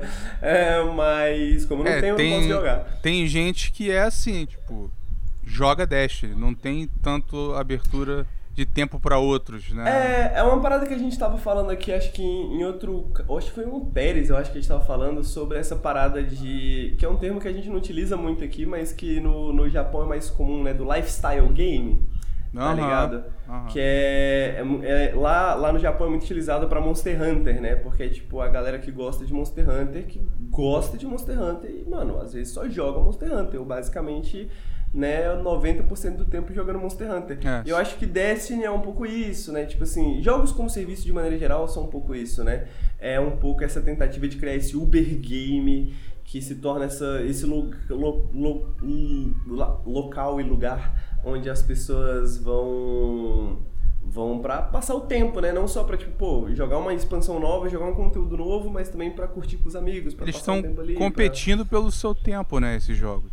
Exatamente. Eles querem o seu eles estão competindo pelo seu tempo livre, não só a questão do dinheiro, porque o- por mais que você compre a expansão e aí até sair a outra você não dê mais um dólar, você ainda está enriquecendo o jogo, jogando, né, sendo parte da comunidade e ajudando outros que gastam o dinheiro a fazerem as coisas que ele tem a oferecer e tudo mais. Então, assim, o importante é ter essa comunidade e tal.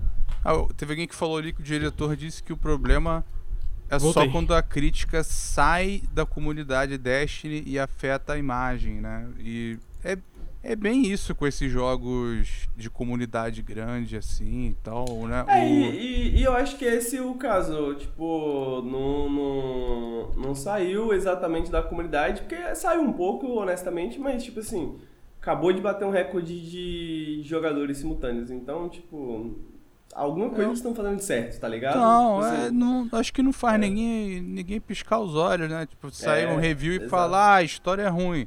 Tá, mas tem gente pra caralho jogando. É, Quem já jogou sabe que o melhor, às gameplay é bom. É. Aí, às- vezes, a expansão, sei lá, que- que, pô, pra quem, jo- quem joga ou jogava MMO sabe como é que é. Sai a expansão, a campanha é uma merda, mas a classe nova é foda, a raid é irada, os dungeons e tal. Então, é isso, né? Cê- se você tiver muitos é, É, muitos é, aspectos diferentes, né? Várias divisões a oferecer. Você não precisa acertar em tudo, né? É, no, no, no final, mano, o, se tem uma coisa que define jogo como serviço é a síndrome de Estocolmo, né?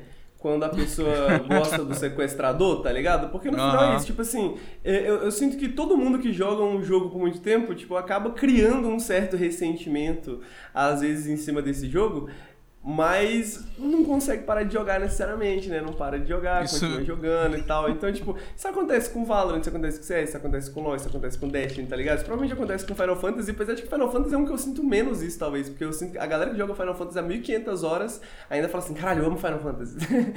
tá ligado? E Eu, o- raramente eu vejo a galera reclamando assim, ah, Final Fantasy tá uma merda. Sabe o que é curioso? O Mas, Final tipo assim, a galera Fantasy. odeia as empresas que fazem os jogos, de maneira geral. Continuam jogando jogos, mas odeiam É. as empresas. O diretor, né, do, do Final Fantasy XIV, ele diz: Eu não quero que esse jogo seja, como tu falou, lifestyle game. Eu não quero que seja o único jogo de vocês. Joga o que você tem pra jogar, sai, joga outros jogos e volta. Né, ele foi um jogo feito pra ter esse vai e vem de assinatura e tal. E acontece isso muito no jogo, né? Quando sai um patch maior, a galera volta, assina, joga um tempo, é, sai a nova. a- a- o, no- o novo terço né, da- das redes, esse tipo de coisa. E, e também porque a Square tem bastante lançamento né, para oferecer, né? Então eles querem que você Uhum. jogue os outros também. Querem que você jogue. É. é, Não seria interessante pra Square manter as eles querem. e- Eles, certamente eles querem. Ó, joga o 16 aí, pô, e depois você volta, né? Então deve Uhum. ter essa colaboração que o jornalista perguntou e foi sacaneado. Mas o. eles vão, porque assim, é, é a responsabilidade. Eu já comentei isso aqui, né? O, o- essa divisão não era de grande importância dentro da Square. A Square, depois de um tempo fazendo muita merda, se consolidou e se reorganizou. Agora tá fazendo de novo, porque não foi tão bem em vários jogos, né? Acho que está tá até na pauta aí uma parte, aí dá pra explicar isso melhor depois, mas assim, você ganhar um Final Fantasy da série principal como responsabilidade é um peso enorme, né? Então, eles querem que você jogue o 16. Depois você volta pro 14, mas eles querem que você É. compre o 16. Papo reto. Então tá aí, jogo como serviço, né? Ah, vou passar pra frente a pauta pra falar que hoje à tarde, hoje dia 6 de março, vai ter um evento da Paradox às duas da tarde. É, vai ser um evento que eles vão revelar várias expansões, DLCs que eles sempre fazem, mas é, o que eu achei mais legal é que eles vão revelar três novos jogos. E aí, as empresas que eles vão revelar os jogos são a Colossal Order, que é o pessoal do Cities Skyline, então vai ter um novo jogo do pessoal do Cities Skyline, né? Talvez Cities Skyline 2, não sei. Ah, vai ter um novo jogo da. O primeiro jogo de um estúdio da Paradox novo, que eu, infelizmente, tá me faltando o nome aqui. Harry mas é Brain basicamente. de Schemes. Não, não, não. Esse Ah. aí eu já chego. É, é Paradox alguma Paradox coisa, tipo. Isso, que é o pessoal que é de um, de, do, de um diretor que ajudou a criar é, The Sims, é, Second Life, umas paradas assim. Ah, então vai ser curioso pra ver se vai ser meio que tipo um The Sims da, da, da, tipo, da Paradox, né? Ah, se vai ser uma parada assim. E aí, por final, realmente é a Hairbrand Schemes, que é o que eu tô mais hypado pra, pra, pra ver, porque Shadowrun, a, a trilogia Shadowrun é muito boa. é, especialmente Shadowrun, o. É, putz, foi, é Dragonfall, Dra- não é, agora fez. é. É. Dragonfall, né? É, o especialmente Shadowrun Dragonfall e Hong Kong são dois. O Dragonfall em especial, Hong Kong também é bem bom, mas o Dragonfall em especial é muito foda. É, e também a, o próprio Battletech é muito bom, né? Então eu tô muito, muito curioso. Eu gosto do pra- primeiro também. Tem gente que fala pra pular, mas eu gosto. É curtinho, pô. Aham, não, é, tipo, eu, eu. É que o primeiro é o único que eu não joguei, curiosamente, Aham. né? É, porque ele é. Pra quem não sabe, a trilogia ela é meio que independente, né? Um do, um do outro, assim. Ah, e aí, como na época todo mundo falou, não, o Re- o Returns não é tão legal, vai direto pro Dragonfall, eu fui direto pro Dragonfall. E, cara, eu me apaixonei, assim, eu acho do caralho, do caralho. É, então eu tô bem curioso é, para ver esses três jogos. Ah, um novo jogo. da- Cara, tipo, um novo jogo da Colossal Order. Não sei se é que nem falaram, o Cities Skyline 2 talvez não seja, né? Porque saiu o remaster do Cities Skyline pra PS5 e Xbox Series, mas de qualquer forma é um jogo novo, né? Então tô curioso pra ver o que, que vai ser. É, óbvio, mas de, de longe, pra mim, o que eu tô mais curioso é pra ver o que, que vai vir da, da Harebrand Schemes, assim. Tipo, É, eu também, eu adoro o Shadowrun deles, velho. é, e eu acho que até o Battletech, eu- o Ricardo até comentou que eu acho que o, o problema do Battletech é que ele é um pouco complexo demais pro próprio bem, mas eu acho que até isso é bom, tá ligado? Tipo, de ser meio. Ah. pô, é, é complexo demais, mas criou uma fanbase ao redor dele ali muito grande. Eu acho que eles É, acertam em focar, Cara, em focar esses nichos. E eu acho que esse é o diferencial da Paradox, né? A Paradox, ela é uma publisher que por muito tempo ela funcionou... Na verdade, isso em relação aos first parties, né? Mas é, em muito tempo ela funcionou em um formato que... Um formato de venda direta, né? Então, por muito tempo eles não precisavam necessariamente do Steam e dessas paradas pra vender os jogos dele. Claro Uhum. que Steam é gigantesco, né? Mas isso causou com que eles criassem essa comunidade ao redor dos jogos da Paradox. Isso porque os jogos da Paradox sempre foram muito estranhos, muito esquisitinhos, muito nicho, né? Então, jogos muito complexos, jogos que era aquele jogo de PCzão, assim, de jogador de PC. Tanto que eles fazem muito sucesso na Europa por causa que, né, os jogos de PC lá têm, às vezes, um pouco mais de força do que os consoles, muitas vezes, né? É, por conta de. E estratégia históricas. RPG nos anos 90 lá no PC foi muito grande, né? É, exatamente, sacou? O PC na, na, no- no revista lá Unido, também né? Aqui Tipo, no Re- Brasil também, né? Porque tem muita gente no Brasil que conhece Fallout porque o Fallout 2 saiu numa revista dessa de CD e uma galera pegou e curtiu. Tem até o. Tá, Exatamente. tá ligado? O Arcanum. Uhum, uhum. Pra maioria do- dos. Né, da, da galera na internet, ele é um jogo super obscuro. Mas muita gente que eu conheço aqui no Brasil que não é fissurada em RPG jogou e lembra porque ele veio no, vinha em revista, né? É, e isso acontecia exatamente. muito lá.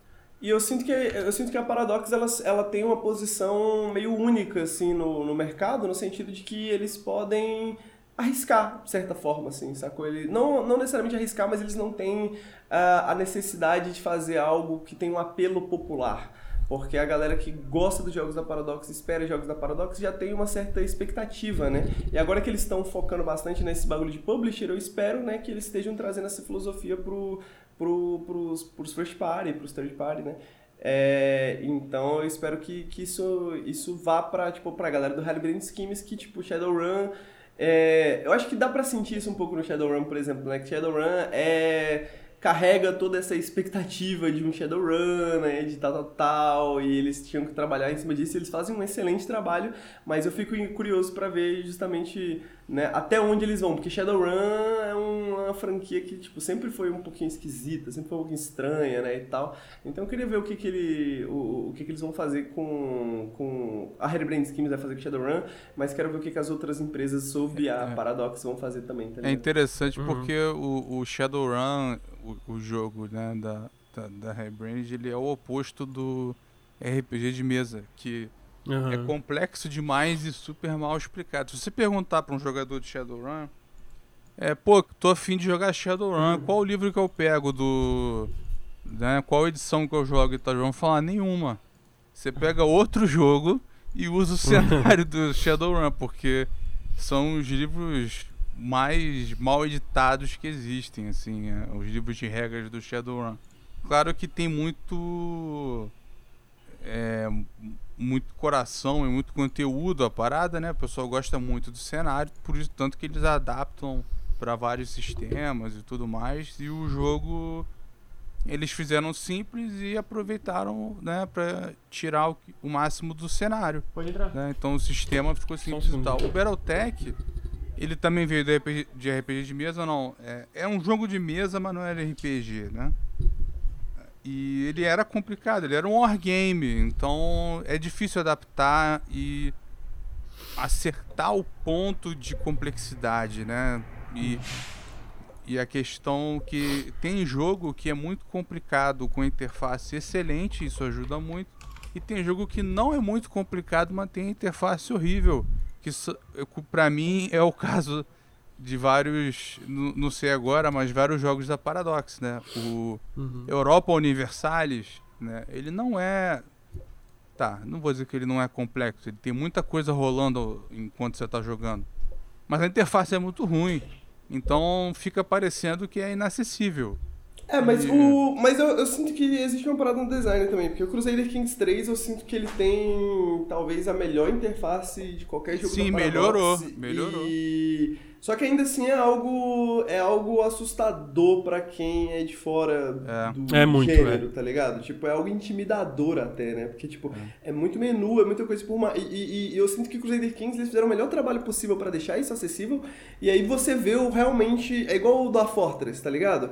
Tipo, agora que tem a Dwarf Fortress, a versão da Steam, a gente consegue ver realmente qual parte era a interface qual parte era a complexidade do Fortress. E do Fortress ainda é bem complexo, tá ligado? E eu acho que o Crusader é. Kings é a mesma coisa. Tipo, a gente consegue ver melhor agora qual é a parte da, da intimidação que vem do Crusader Kings mesmo. E, porra, ainda é muita coisa, tá ligado? Ainda é muita, é. muita, muita coisa. Uhum. Porque é um bagulho diferente, né? Que, eles, do, do, do, que, você tá, que a gente tá habituado, né? Não é um jogo pra você jogar 20 horas e nunca mais jogar, né? É um jogo para você jogar 50 horas para você aprender a jogar. Exatamente. Joga... Depois de 50 você fala, beleza, é. agora eu sei qual é, qual é a parada. É, agora eu sei um pouco, eu tenho uma ideia de como continuar, tá ligado? Então é tipo, é uma, é uma, é uma faculdade, né? É uma faculdade, é um curso. É uma faculdade. É. é. então vai ter, vai ter isso, né? Vão ter esses três jogos, eles também vão anunciar DLCs. Eles têm uma responsabilidade. O que, qual? Eles compraram a White Wolf, então eu quero ver alguma coisa com licença deles. Pô. É. Os caras vão ficar segurando aquelas IPs todas na mão e não vão lançar as paradas. Pra lançar só Battle Royale, cancelar o Bloodlines 2. É, eu. Ah, então, eu, eu, eu é engraçado que parece que não foi 2... pra ninguém, né? Tá... Não, então, Bloodlines 2 não foi cancelado Ele não ainda. foi, mas. É, não, é porque perguntaram se ele ia aparecer nesse evento. E a Paradox falou que não vai aparecer nesse evento, mas que vai aparecer esse ano. É, então ele, vamos ver, é né? Tipo assim, é, esse ano a gente acha alguém. É, pois é. é mas eu tô curioso pra ver então. Perguntaram no chat, ter... ah, Paradox comprou a White Wolf. Comprou, tem anos. E eles é, fecharam tem. a White Wolf. Eles, eles é, passou tudo pra, pra ser interno. Eles têm empresas que eles contratam para fazer conteúdo de RPG ainda e tal, mas é, é, tudo deles. Eles pegaram pelas IPs. Então, é, tem um dos melhores tweets né, de Development Hell, acho que eu já vi, que era o chefe financeiro. de desanunciar. O chefe financeiro da, da Paradox perguntando no Twitter: como é que faz para desanunciar um jogo? Porque foi né, um desastre total. O do, do Vampire, né? É, Vampire The Masquerade que agora que o Henrique jogou, ele sabe por que, que a galera queria tanto, né? Cara, e por que que dói o... É magnífico. Por que é que dói ele morrer assim, né? Então, uhum. perguntaram se o vampiro não tem mais licença aberta. Não, é assim, é Paradox é, não tá sendo bom fechada com a licença, mas enfim. Mas eles não... com certeza não vão abrir para outras pessoas fazerem Bloodlines 2, né? Tipo é, assim. Bom, nesse caso eles vão ter que vão ter que aceitar o que tem, porque quase não, não eu digo, eu digo consegue assim, fazer isso, né? É, eu não, eu não acho que eles vão. Eu, o meu ponto é mais que eu não, não acho que eles vão, vão passar essa, essa licença pra frente, assim, pra falar assim, ok, alguém faz Bloodlines 2 aí que a gente não vai mais mexer com isso. Porque, tipo, se você vai fazer alguma coisa com a franquia de vampiro que, que tem um grande potencial de dar certo, é, é Bloodlines 2, tá ligado? Tipo, é. qualquer outra coisa é, é mais incerta, né? E Bloodlines 2 já é bem incerto, né? Então. É muito incerto. Eu não. Assim, tanto que eles estão devem estar tá batendo cabeça para pensar é, eles, quem é ele... que pode fazer, né? Eles falaram que que tá na mão de um desenvolvedor talented and reputable, né? É, o então... boato era Sumo Digital, mas sei lá, né? Pode. A gente que liga pra, pra, A gente vai ter um jogo novo da Hairbranded, foda-se. Tô, tô feliz com isso aí. Pode, ué, pode ah, ser de uma IP da White Wolf. Pode ser. Ah, só uma coisa também curiosa desse evento é que vai, ele vai ser presented by Xbox, o que me faz pensar que vai ter alguma coisa pro Game Pass também, tipo... Tudo, alguma... então, né? Se é, se é apresentado por eles... Ah, não necessariamente tudo, né? Eu acho que pode ser alguns, é. mas eu tô, tô curioso. Pô, o joguinho da Hairbrand no Game Pass ia ser, ia ser pica. Aí é... combina muito esses, esses joguinhos da Paradox com, com, Game Pass. Pô, é. falaram jogo de Changeling, nem fala. Não, eu, eu não acho que caberia na, na Hairbrand. Changeling é outra franquia da White Wolf. É, é uma IP ah, tá. envolvendo é, fadas, mas no sentido bem mais dark, sério e tal. E... É o RPG esquisito das pessoas esquisitas. Mas, não. Você já, você já era meio esquisito Eu acho que o mais. E aí o cara que jogava Changeling era o cara que era mais esquisito ainda. Que tinha eu acho que o esquisito é o Wraith. o Wraith é o que você joga como uma, uma assombração. E tem o submundo deles e tal, tipo, então a, a moeda de troca é. é são é, sensações ruins. Então você vende sofrimento para comprar um casaco, sabe? É uma parada bizarrona assim, o mundo deles. Tem o Mago Ascensão, é, esse aí também, ah, acho que esse é o da galera mais diferentona. O Changeling, cara, ele tem livros lindos assim, o cenário é, é, é bem diferente. E aí tu, assim, tu fala que é de fada, mas você começa a ler a premissa, o bagulho é dark, é muito dark. E o porque a forma com que a tua alma é levada e como é que você para lá e tal, o, o conselho, enfim. Change daria um jogo muito maneiro, mas não acho que caberia num isométrico da Brand. Posso estar uhum. enganado. É, é, eles falaram que é, se tu vê no, na época no, nos, nas descrições de, de emprego da, da galera que estava procurando para Hairbrand era um jogo por turno um, jogo de estratégia por turnos, né? É, o que não quer dizer que não é um RPG necessariamente, porque se for parar pra pensar, o Shadowrun, de certa forma, também é um jogo, tipo, sabe, por turnos e etc. Então, ah, mas eu acho que vai seguir essa mesma lógica do. Hum. Do. Tanto do Shadowrun como do próprio Battletech, que foi ainda mais em. Um Shadowrun com mais dinheiro, uma produção maior, seria.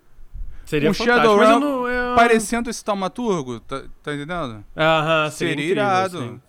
Né, né, seria, nesse nível. Seria muito foda mesmo. É, mas vamos ver, vamos ver. A gente vai saber hoje, então, às duas da tarde aí. É, talvez eu acompanhe ao vivo, não tenho certeza, mas é, é possível.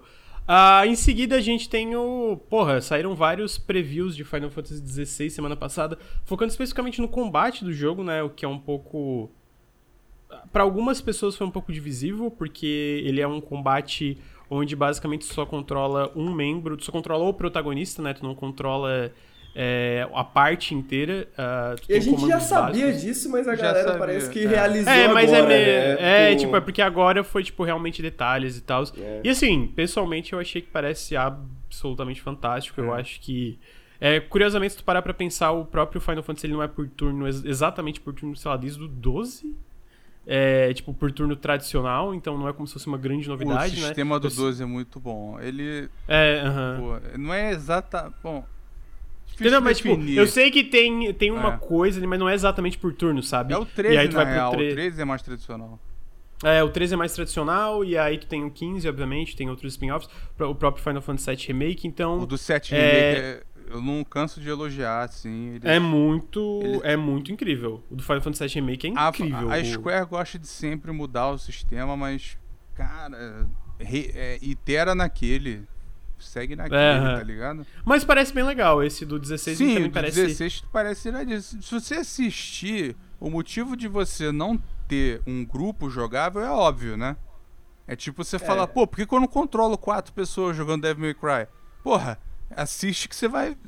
Joga Devil May Cry que você vai entender. É, é impossível. É, curiosamente, o pessoal é, curiosamente, é, falando de Devil May Cry, o pessoal fala que parece Devil May Cry não é à toa, né? Eu acho que foi o lead é o, designer. É o diretor de combate do Devil May Cry 5. É, o, direto, o diretor de combate do Devil May Cry 5 é o que tá trabalhando, né? Como diretor de combate do...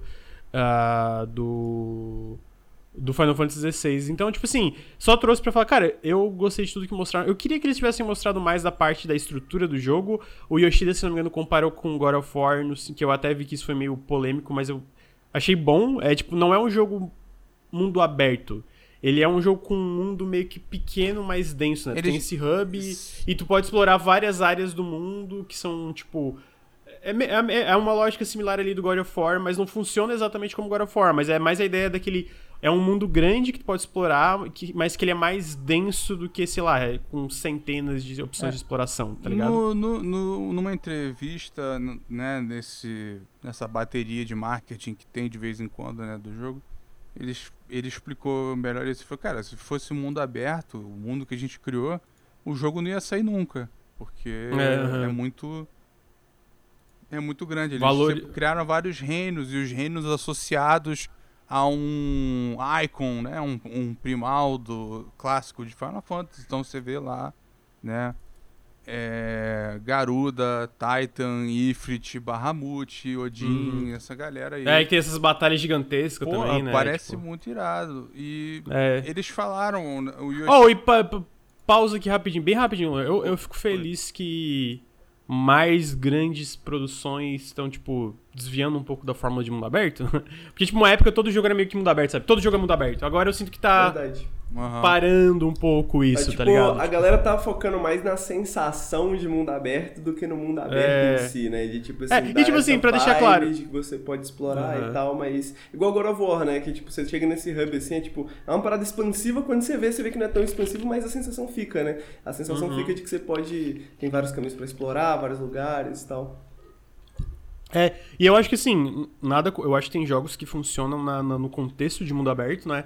Ah, mas eu acho legal que estão explorando mais o que, o que, que dá pra. O que, que pode ser explorado em questão de, de exploração, em questão de como tu faz um mundo que parece super expansivo, mas ao mesmo tempo não é essa parada é, é- é gigantesca. Eu acho que tem mundos que esse negócio ser enorme funciona porque, tipo, sabe, a, a, a- a questão de espaço vazio, Uhum. tipo, Aham. tipo, tu não vai ter alguma coisa pra descobrir lá necessariamente, mas o fato de ele existir a- a- adiciona a sensação de estar explorando esse mundo expansivo. Eu acho que isso funciona muito bem pra alguns jogos em questão de mundo aberto, mas Isso. não é todo jogo que precisa ser mundo aberto, né? É Exato. ponto. E esse já era Final Fantasy, né? Final Fantasy já Uhum. sempre foi esse jogo que tipo tem um mundo aberto pra dar essa noção de expansividade mesmo, mas sempre foi tipo muitos espaços abertos, muito espaço sem nada, tanto que você tinha, né, a famigerada luta aleatória justamente pra você poder ter alguma coisa nesses processos, né? Tipo assim, Uhum. o jogo era balanceado ao redor desse tamanho, da quantidade de passos que você tinha que dar pra chegar nos lugares. Então, na real, eu acho que, tipo, se tem alguém que, que já passou por várias fases, é, é a franquia de Final Fantasy, né? De tipo, porra, tá agora tá fazendo uma parada que, mano, não vai deixar. Eu não sinto que vai, vai, vai, vai, tipo. Acho que ninguém tá imaginando isso, né? Mas só pra garantir, tipo, não vai ser um corredor, tá ligado? Que você vai andar e vai do ponto A até ponto B, sacou? Tipo, eu acho que a vibe de Final Fantasy vai estar lá e acho que essa vibe de mundo aberto de Final Fantasy vai estar lá também. Só que eu acho que isso vai ser apresentado, vai ser expressado de uma outra forma, né? Eu acho tipo, que vai ser similar a, a uma mistura, talvez, do 14, que é, ele dá a sensação né, de, de um mundo aberto, mas são zonas conectadas, né, com É. loading e tal. É, talvez esse não tenha loading, mas tenha zonas né, restritas. E o The Last Remnant, porque o diretor do jogo é o diretor do The Last Remnant, o, o- o do se eu não me engano, o designer-chefe também é do The Last Remnant. É um jogo que eu gosto muito. Cheio de ideias diferentes pro gênero, assim. É um jogo muito injustiçado pra mim. Uhum. A, a, a, Square Enix, filha da puta, tirou do Steam pra poder lançar o remaster no, no PS4 e acho que não sei se tem pra Switch, e aí não, não tem mais no PC. A versão perfeitamente funcional e tal, mas tiraram. E ele, ele tem essa sensação do mundo, né? Você chega na cidade, o visual e tal. A- a- vários cenários de biomas sendo um e jogo bem menor, né? diferentes. É, e, e também tem dungeon e tudo mais. Então assim, é, ele teve um, um escopo menor, mas cara, muita coisa muita, muita coisa diferente que ele tentou fazer e que não, não recebeu o mérito necessário. Não recebeu o mérito. É, é E eu acho que em termos de, de, de combate, só pra, só pra voltar no, nessa questão, eu sinto que, cara, é, não tem como não ser divisivo, sacou? Porque eu sinto que Final Fantasy mexe com a expectativa de muita gente. Mexe com. com né? Tipo, eu sou essa pessoa também, porque, mano, todo mundo há anos tá a fim de ver o que que seria um jogo, um Final Fantasy de turnos, em, tá ligado? Na, uhum. na, na, década de 20, tá ligado? É, é um AAAzão com esses gráficos e tal. Então, tipo assim, existe essa expectativa. Ao mesmo tempo, eu sinto que é super natural que Final Fantasy XVI esteja indo para esse caminho, tá ligado? Porque é uma parada que eu acho que está sendo mais dita ultimamente, né? A galera tá levando isso mais em consideração, mas o combate de Final Fantasy sempre foi um stand-in para isso, de certa forma, né? Tipo, o combate de Final Fantasy sempre foi em turno por uma questão técnica, né? Uma questão técnica que não existe mais necessariamente, né? Então, uhum. eu sinto que, tipo assim, mano, dá... É, dá essa colher de chá, digamos, né? Dá essa chance para Final Fantasy XVI surpreender a gente com o sistema de combate de ação, pá Tipo, eu acho que é interessante, tá ligado? Eu acho que é interessante. Eu acho que vai ser realmente o caminho da série daqui pra frente. Uh, eu não vejo a série indo pra, pra outro lugar, tipo, voltando pra, pra, pra, pra jogos de turnos. Mas eu acho que, mano, não eu... precisa mais ser a Square que faz isso, sacou? Tipo assim, uhum. a gente vai ter um. Vai continuar tendo aí o Chained Echoes, um Sea of Stars, a gente vai continuar tendo essas paradas, né? E eu acho que Final Fantasy tem que mesmo se tornar a parada própria, porque Final Fantasy, fora. Né, Final Fantasy é uma posição esquisita porque Final Fantasy tem muitas coisas boas, mas ao mesmo tempo Final Fantasy tá meio perdido no tempo, né? A série principal, o single player, tá meio perdida no tempo faz alguns, alguns bons anos, né? Então, então a gente precisa de, de uma nova visão pra, pra, pra Final Fantasy, tá ligado? E eu espero que Final Fantasy XVI seja o, o início, sabe? O início disso, assim. Essa era a uhum. questão que eu, que eu ia comentar antes, que é assim... Ele, o, o Yoshida é bem sincero, assim, sobre muitas coisas, às vezes até demais, é, para é, pro sofrimento da Square, mas ele falou, cara, ele é assim para vender mais. A gente quer alcançar mais gente, a gente vê que um jogo no, no, modo tal não, não tem mais o apelo que tinha antes, então a gente está fazendo isso para experimentar e alcançar mais gente. Esse negócio é mais popular e tal.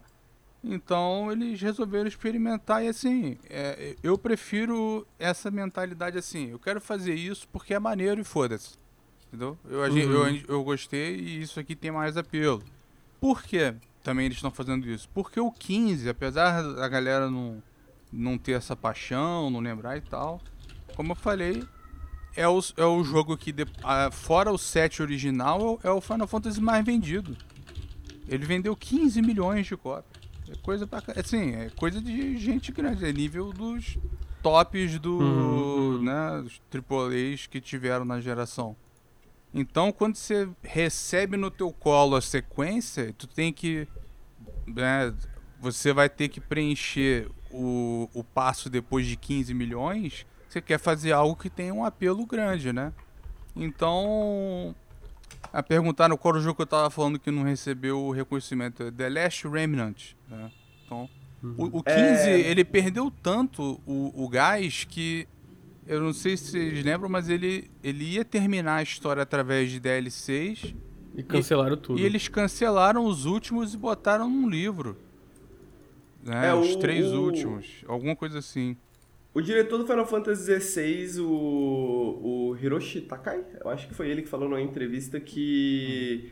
É, que Final Fantasy sempre teve essa pegada de ser uma parada diferente, né? De tipo, ser uma parada diferente de um, de um Final Fantasy pro outro, né?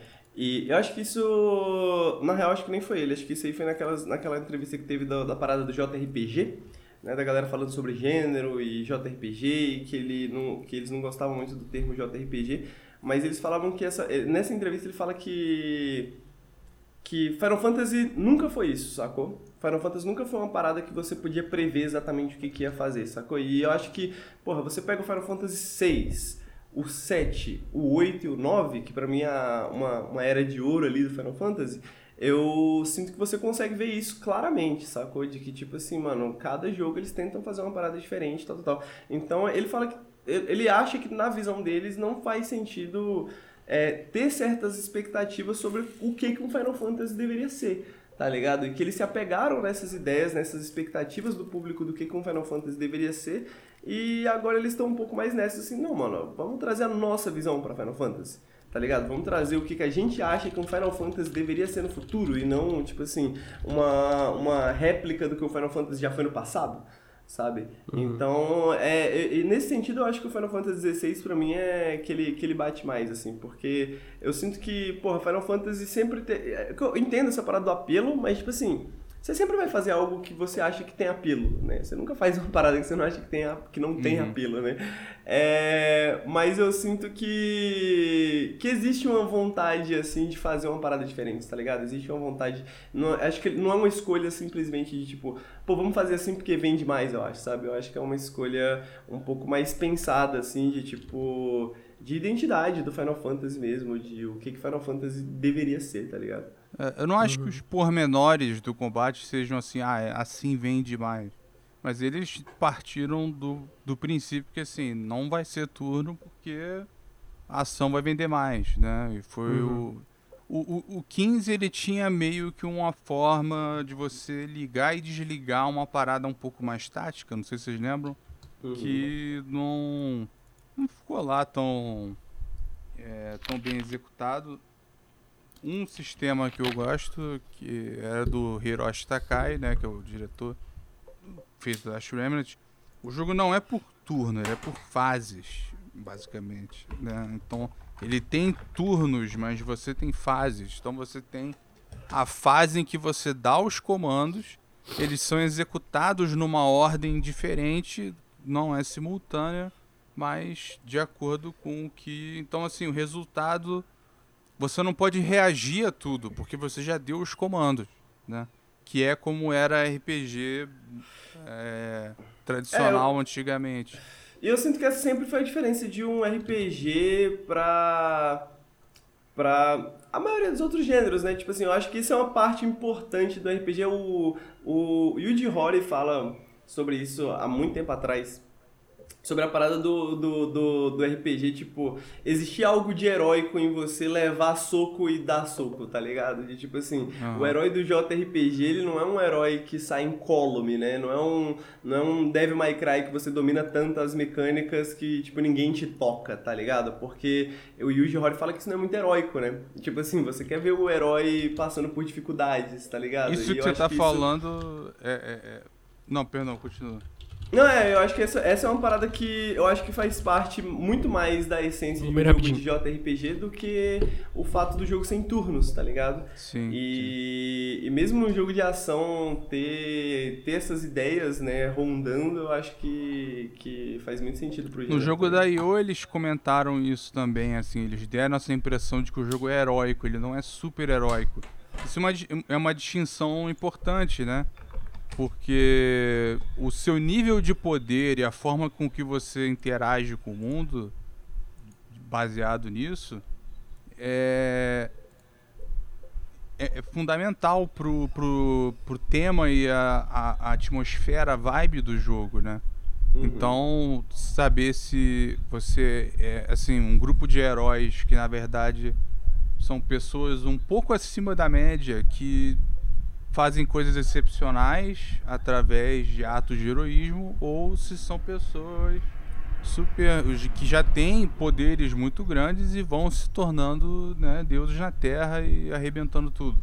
Tem essa essa diferença. Então eu, eu acho que muito JRPG teve apelo por né, você ser aquele é o que você está falando é o, o a, a criança que acorda no sábado de manhã e sai numa aventura né, com que, que vai evoluindo e começa como uma pessoa um pouco melhor do que um um, um, uma pessoa, um guarda, né, um, um guerreiro comum e no fim você tá assim, o JRPG tem isso, né? Ele começa humilde, mas no fim você tá salvando o universo. Né? Então, basicamente, basicamente. Né? Mas. Eu, eu, eu, sinto que esse vai ser, vai ser mais pegado no, no, no High Politics, né? É. Eu acho que vai ser mais pegado na, na vibezinha que, que, que não dá pra negar que vários Final Fantasy tem, né? Tipo assim, Final Fantasy XII tem bastante, né? Os outros Final Fantasy tem algum nível, né? Mas eu sinto que tem alguns Final Fantasy que focam mais, assim, tipo Final Fantasy Tactics, o Final Fantasy... Né? Toda a parada do Ivalice e, e tudo mais. E, ah, detalhe, o Yoshida e o Hiroshi, essa galera, são super fanboys de Ivalice. Então... É, exatamente. Então, tipo assim, eu tô esperando que seja uma pegada é, e aí, eu, e aí pra mim, só pra gente entrar na discussão do JRPG, né? Que foi uma discussão que queimou na, na, na internet aí nessa última semana. Porque ah, é? falaram da questão. É, teve essa entrevista, né, com essa bateria de marketing que teve, teve uma entrevista. É, agora não vou lembrar quem foi que falou, mas falando sobre a galera do, do projeto de desenvolvimento, do desenvolvimento de Final Fantasy achar que JRPG é um termo que tem uma conotação meio pejorativa, que eles não entendem, por, né, eles não acham muito... O Yoshida falou. É, o Yoshida falou, ah, né? É, ah, que ele acha JRPG um pouco pejorativo, apesar de que essa conotação está mudando, né? Mas eles sempre acharam, tipo, historicamente falando, que JRPG era uma maneira de diminuir o que eles estavam fazendo no Japão tá ligado? Mas que essa conotação tá mudando, que as pessoas estão tendo outras visões disso. Eu, particularmente, nunca achei JRPG algo pejorativo, sempre achei para mim uma diferença meio de filosofia e caráter, né? De, de JRPGs para RPGs ocidentais, CRPGs e tal. Dito isso, eu acho que cada vez menos faz sentido chamar Final Fantasy XVI de um JRPG, por exemplo, sacou? Eu acho que esses marcos do JRPG que a gente considera hoje em dia não estão ali, sabe? E acho que uma das coisas que não vão estar ali é justamente essa parada de essa história essa história super fantástica, de fantasia e etc, etc, sacou? Que muita gente associa, né? Eu sinto que, por mais que, pô, não deixa de ser Final Fantasy, eu, eu imagino que vai ter uma guerra gigante, monstros gigantes e summons gigantes e absurdos gigantes no, no, até o final do jogo, mas ele é um jogo que tem, tá muito mais focado, eu sinto, nessa parada da, da alta política, né? Da, da, da das discussões territoriais, das questões territoriais acontecendo no mundo, né? E algo muito mais dark, algo muito mais pesado assim, né, em tema do que o que você pode esperar de um JRPG, digamos, mais tradicional. Essa é a minha suposição, pelo menos. Então, eu sinto que é, não, pra mim não, não faz sentido chamar Final Fantasy. Não acho que JRPG seja pejorativo, mas não acho que faz muito sentido pensar no. Talvez faça mais sentido pra gente pensar o Final Fantasy, sei lá, como um jogo de ação RPG, né? Não sei. Talvez é, alguma coisa meio própria, não sei. Isso aí eu, é, eu posso dar o contexto, porque assim, né, na parte da pesquisa sobre o, o Final Fantasy eu aprendi bastante sobre a carreira do, do Yoshida e as inspirações dele e tal. Então, assim, é, ele fala nessa entrevista, ele fala, ah, uns 15 anos atrás. O que ele está se referindo tá, é aquele período em que o Final Fantasy XIII virou piada por causa do mapa linear, que era uma linha uhum. e tal. E a galera sacaneava muito, enquanto os ocidentais estavam abrindo com é, Skyrim, é, Fallout 3, né, The Witcher 2, esse tipo de coisa. Então virou um contraste negativo naquela época. Não sei uhum. se. Assim, muita gente não lembra porque era muito novo, né? Não, estava jogando esse tipo de coisa. Mas nessa época, de fato, era meio pejorativo. Era tipo assim, ah, isso aí é. Né, JRPG já sabe o que, que vem, vai vir batalha aleatória no mapa, não sei o que, é linear e tal. Então eles levaram. É, é, é nessa época foi criticado bastante e os que os JRPGs estavam saindo eram nesse tipo.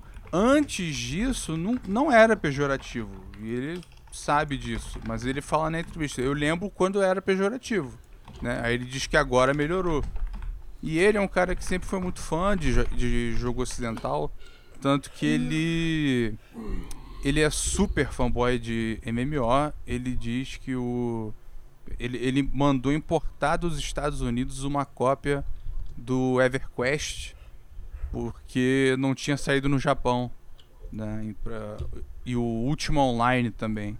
Né? E ele diz que o que nenhum, nenhum MMO vai superar esses, que essa foi os melhores, mas que não dá mais para fazer Porque por causa do dinheiro, né? Não ia render tanto e tal. Então, uhum. é, naquela época eu acho que a galera pegou pesado demais com Final Fantasy XIII, porque ele tinha um mapa que ele, ele, mostrava nu e cru como é que era o mapa, mas assim, não faltava jogo linear popular no, no ocidente. A gente estava jogando Gears of War que, né, se você traçar um mapa é a mesma coisa, né? Então tinha muito jogo que era assim linear também. Então eles é, e como, da perspectiva deles, eles começaram a fazer jogo baseado em RPG ocidental, né?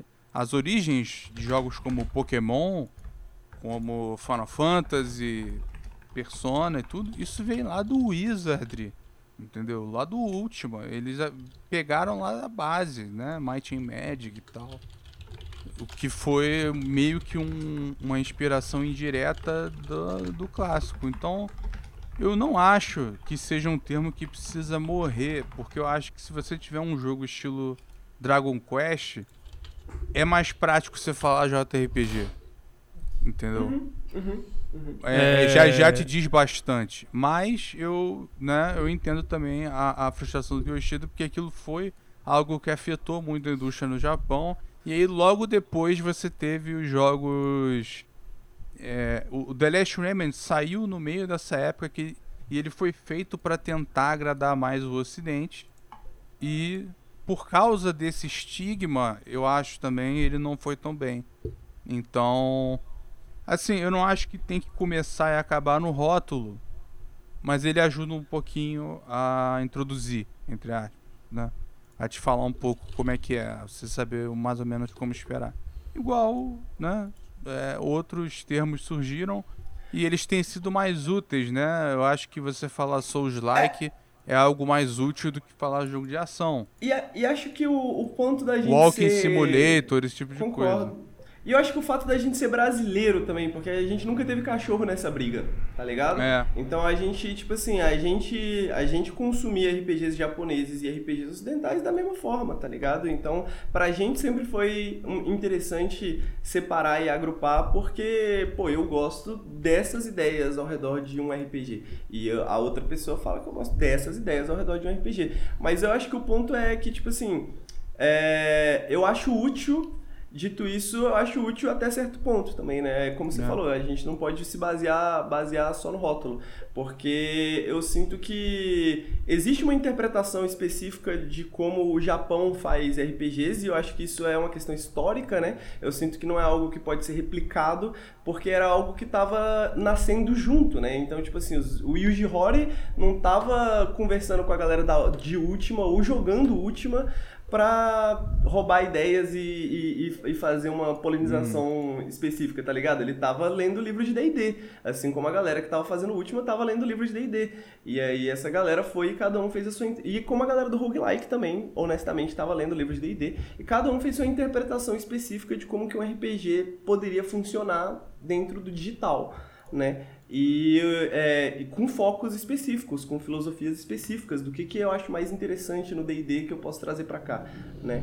Então eu sinto que é uma, é, uma, é uma parada que se desenvolve historicamente que não tem como ser replicada, tá ligado? Eu não acho que se a gente cria um RPG nosso, hoje é um BRPG, por exemplo, justa, comentando algumas coisas que foram comentadas no chat, porque a gente, né, agora que o sapato existe, alguém tem que calçar, né? Então, tipo, agora já a gente já tem, eh, tem várias interpretações já do que com RPG poderia ser no digital, né? Se a gente fizer alguma coisa, com certeza alguma inspiração disso vai ser tirada. Então não, é um processo replicável. Então, historicamente, eu acho que é muito útil, tá ligado? Se a gente vai analisar. Hoje em dia talvez pare de fazer sentido. Eu acho que daqui pra frente, cada vez mais, talvez pare de fazer sentido.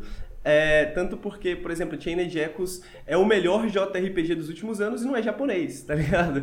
Então uhum. é, um, é algo que talvez pare de fazer sentido daqui pra frente. Mas eu acho que historicamente falando, pra gente entender os anos 90, pra gente entender os anos 2000, essas diferenciações são importantes também. É, inclu acabou, inclusive acabou. O... Acabou, acabou, acabou. Inclusive não, acabou. Caralho, mano, deu. CRPG, JRPG, RPG é minha pica. é, já falaram demais, é, tá aí, Final Fantasy XVI, né? Teve uma discussão filosófica do que é RPG. É... Em seguida, a gente teve a notícia que um novo Dragon Ball Z Budokai Tenkaichi está sendo desenvolvido, que é é um Dragon Ball RPG? Não, não, é... pô. Não, tô brincando. É porrada. É... Não, porque tem, tem os RPGs. eu sei, eu sei, eu tô sacaneando só, porque vocês estão falando de RPG. Que eu meti um, um meio aí. É... Tem uns bons, inclusive, antigos do, do Dragon Ball. É, eu me lembro de gostar de uns. Enfim, continue. Mas é isso. A, a, anunciaram no Dragon Ball Z Budokai Tenkaichi, ainda tá é, early in development, né? Ainda vai faltar um tempo. Ah, tá sendo desenvolvido pela, pela Bandai Namco, vai se passar ali, né, pelo, baseado no Dragon Ball, Dragon Ball RPG. Dragon Ball Z Super. é Dragon Ball Super, não sei se é Z Super ou Super. Ah, pô, legal pra caralho. Eu gostava muito de Budokai Tenkaichi. O que, que vocês acharam, gente? Eu achei maneiraço, cara. Eu gostava muito. Eu é enorme tava... aqui, né? A galera no, Era grande. Com PS2, ia, assim, eu ia, é, porra. eu ia comentar isso, que eu nunca tive um PS2, mas eu joguei muito Budokai Tenkaichi, porque toda vez que ia na casa de algum amigo, ia tomar uma cerveja, não sei o que e tal, tava rolando um Budokai Tenkaichi. Ah, alguém então puxava. eu quero eu quero lembrar se Budokai Tenkaichi era bom ou se eu gostava de ser jovem, tá ligado? Tipo, porque pode ser um dos dois, pode ser que eu jogue e não ache nada demais o jogo. Ah, eu acho porque... que vai ser essa diversão descompromissada como era lá. Eu não...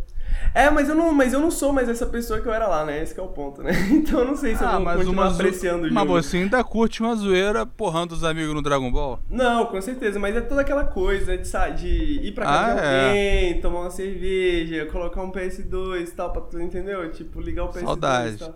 Saudades. Então eu, não, eu, eu quero ver como o Budokai Tenkaichi vai se sair Isso aí não vai voltar, pô, mas é, é triste, mas... É, então tá aí. É, Dragon Ball Z e Budokai tem caixa novo. É, pica. O cara já pica. tomava cerveja com o PS2, tá doido. Comentaram aqui, o público. Ó, o Henrique só falou que a galera abria cerveja. Ele não. é. Ah, cara, em seguida a gente tem o isso aí um, o Henrique pediu para mim especificamente para trazer isso para ele falar. CS2, Henrique, o que, que, você acha disso? Cara, pois é, eu falei que hoje, hoje a fofoca, né, tá aí, que a fofoca é que rumores estão dizendo que teremos CS2, não vai ser na verdade um CS2 exatamente, mas vai ser a famigerada, né, atualização do Counter-Strike pro Source 2 que estão prometendo e rumorizando há muitos e muitos anos, mas nunca saía nada específico. Agora, aparentemente, a gente tem fontes de dentro da indústria falando que talvez saia um beta até o final do mês. Uh, e que alguns jogadores profissionais já foram convidados para os headquarters da, da Valve para testar o, o jogo. É, aparentemente, pelo que diziam os rumores, a ideia é fazer, lançar o mais rápido possível e ir consertando bugs e melhorando e trazendo a comunidade, né? Fazendo a comunidade aceitar o jogo, digamos, ao longo do tempo, porque a comunidade de CS é bem reacionária, né? Não no sentido político, mas também, mas é, também no sentido de ter dificuldade com qualquer mudanças e também a preocupação de que existe um mercado de skins absolutamente milionário dentro das, da, da, da, Valve, né, por causa das skins CS. E a galera tá se perguntando, e provavelmente a Valve vai trazer isso também, né, pro, pro 2, né, pro CS2, digamos assim. É, uma das principais mudanças que vai trazer é uma das mudanças que a galera tá querendo há muito tempo, que é o Valorant já trouxe, né, que o CS a chefa dizia que era muito caro para fazer, que são servidores de 128 tick rates e um matchmaking melhor, o que significa que isso provavelmente deixaria os serviços como Faceit, Gamers Club um pouco um pouco não para trás, né, mas a, o grande diferencial desses serviços é um matchmaking supostamente melhor e o fato de que eles tem um servidor de 128 tick rates, né, que é basicamente a quantidade de vezes que o seu computador se comunica com o servidor, né? Quando você tem 128 tick rates, o jogo parece um pouco mais fluido, um pouco mais responsivo, e para um jogo de mínimos detalhes como CS, a galera pega bastante nesses detalhes, né? É, é, Valorant, todos os servidores são 128 tick rates, então a, a, a Valve estava ficando um pouco para trás, né? Desde então. E agora, aparentemente, teremos CS2. Aparentemente teremos CS2. A galera pedindo 128 tick rate. tem jogo da Nintendo que o tick rate é 20, 30. então, você vai- para pra pensar que é assim, a cada 2 ou 3 segundos, o jogo recebe um pacote de dados seu. Então, assim, um esse é o tipo de coisa que causa é, uma dissonância entre o que você tá vendo na tela. Você fala, pô, eu desviei do bagulho. Mas você toma o dano igual. É por esse tipo de coisa, entendeu? O tick rate. Se for 128, são 128 vezes por segundo que o servidor tá puxando o que que tá acontecendo no seu jogo. Então é muito mais preciso, é muito mais próximo do que seria você tá um, né, os computadores ligados com um cabo lance. Então é, é um pedido muito óbvio, né? É algo que você, quanto maior, melhor. Não tem como piorar fazendo isso. Custa mais dinheiro, mas. Porra. Falta dinheiro pra Valve? Né? Falta, falta pra Riot? Não. Então, É, que o- seja o melhor possível. Eu acho que o, o CS. O CS tem a fama de ser o jogo esquecido da Valve, né? É, tem um. Pô, pera aí, pô, tem o TF2. Não, é, tem o TF2 também, mas tem a, a. a galera tem essa noção de que. de que o Gabe New odeia CS, tá ligado? que ele não gosta de CS, por isso que. Ele não joga, alguém- eu não acho que ele É, odeia. to- toda vez que alguém pergunta pra ele sobre CS, alguém fala de CS, ele dá uma desconversada, ele não, não, não diz muita coisa. É, o, o time de CS, é, assim como as coisas que acontecem na Valve, né? O time de CS ele tem, tem a sua, Voltei. sua certa independência ali também, né? E. E eu sinto que quando saiu Valorant, eu acho que talvez isso tenha colocado um fogo. Um fogo nas costas da, da, da, da Valve, assim, Isso é sacou? bom. De, Tipo, vamos, vamos, agora a gente tem que ir, não dá pra deixar mais o jogo esquecido, né? A gente tem que fazer essas paradas.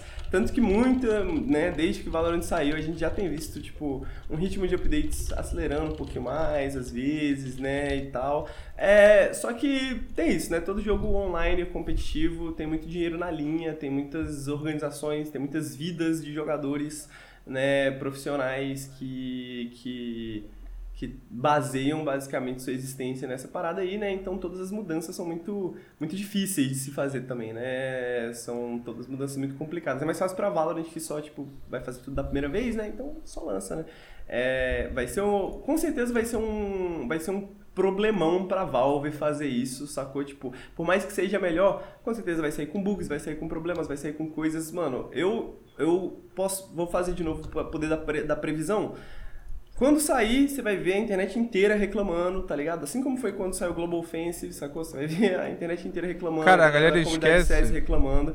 Porque videogame é uma parada interativa, não vai sair perfeito, não vai sair do jeito que a galera quer, não vai sair que nem é o CS agora, tá ligado? Vai demorar, vai demorar. Só perguntar se tu lembra, O CS tá eu- aí já há 10 anos já, né? O Global Offensive. Então, O Global Offensive, não sei se tu lembra, no começo a ideia era expandir nos consoles. Tu lembra disso? É, foi, abandon... foi abandonado os consoles. Entendeu? né? É, as coisas mudam, né? E a galera Falando tá duvidando muito, mas assim, CS2, não tem por que você duvidar. A Valve não passa do número 2, mas chegar no 2 chega, pô. Então, é. E CS na real é. CS2, sei lá, o nome, né, na verdade, foda-se. Porque É, já é, teve mas- CS2 várias É vezes. que, é, que, é que provavelmente esse não é o nome, né? Esse é o rumor, né? Como a galera tá anunciando o rumor. Teve um Pra CS2 deixar cancelado. claro, mas Provavelmente o que vai acontecer vai ser Counter-Strike Global Offensive e um grande update. Eu imagino que seja isso, sacou? Tipo, vai ser um grande update pro Global Offensive, você vai baixar um jogo novo aí no seu PC, basicamente. Mas eu não acho que eles vão, vão colocar um 2, eu não acho que eles vão mudar a marca, eu não acho que eles vão Eu acho que seria tipo legal assim, chamar de dois ou então. Quer dizer, não dá pra você botar maior do que Global, Mano, né? É, entendeu? Já é a ofensiva global, entendeu? Já não, não é mais. na- se fosse nacional, né? Continental, Tá ligado? já Não dá mais, né? Não vai virar, não vai virar sci-fi.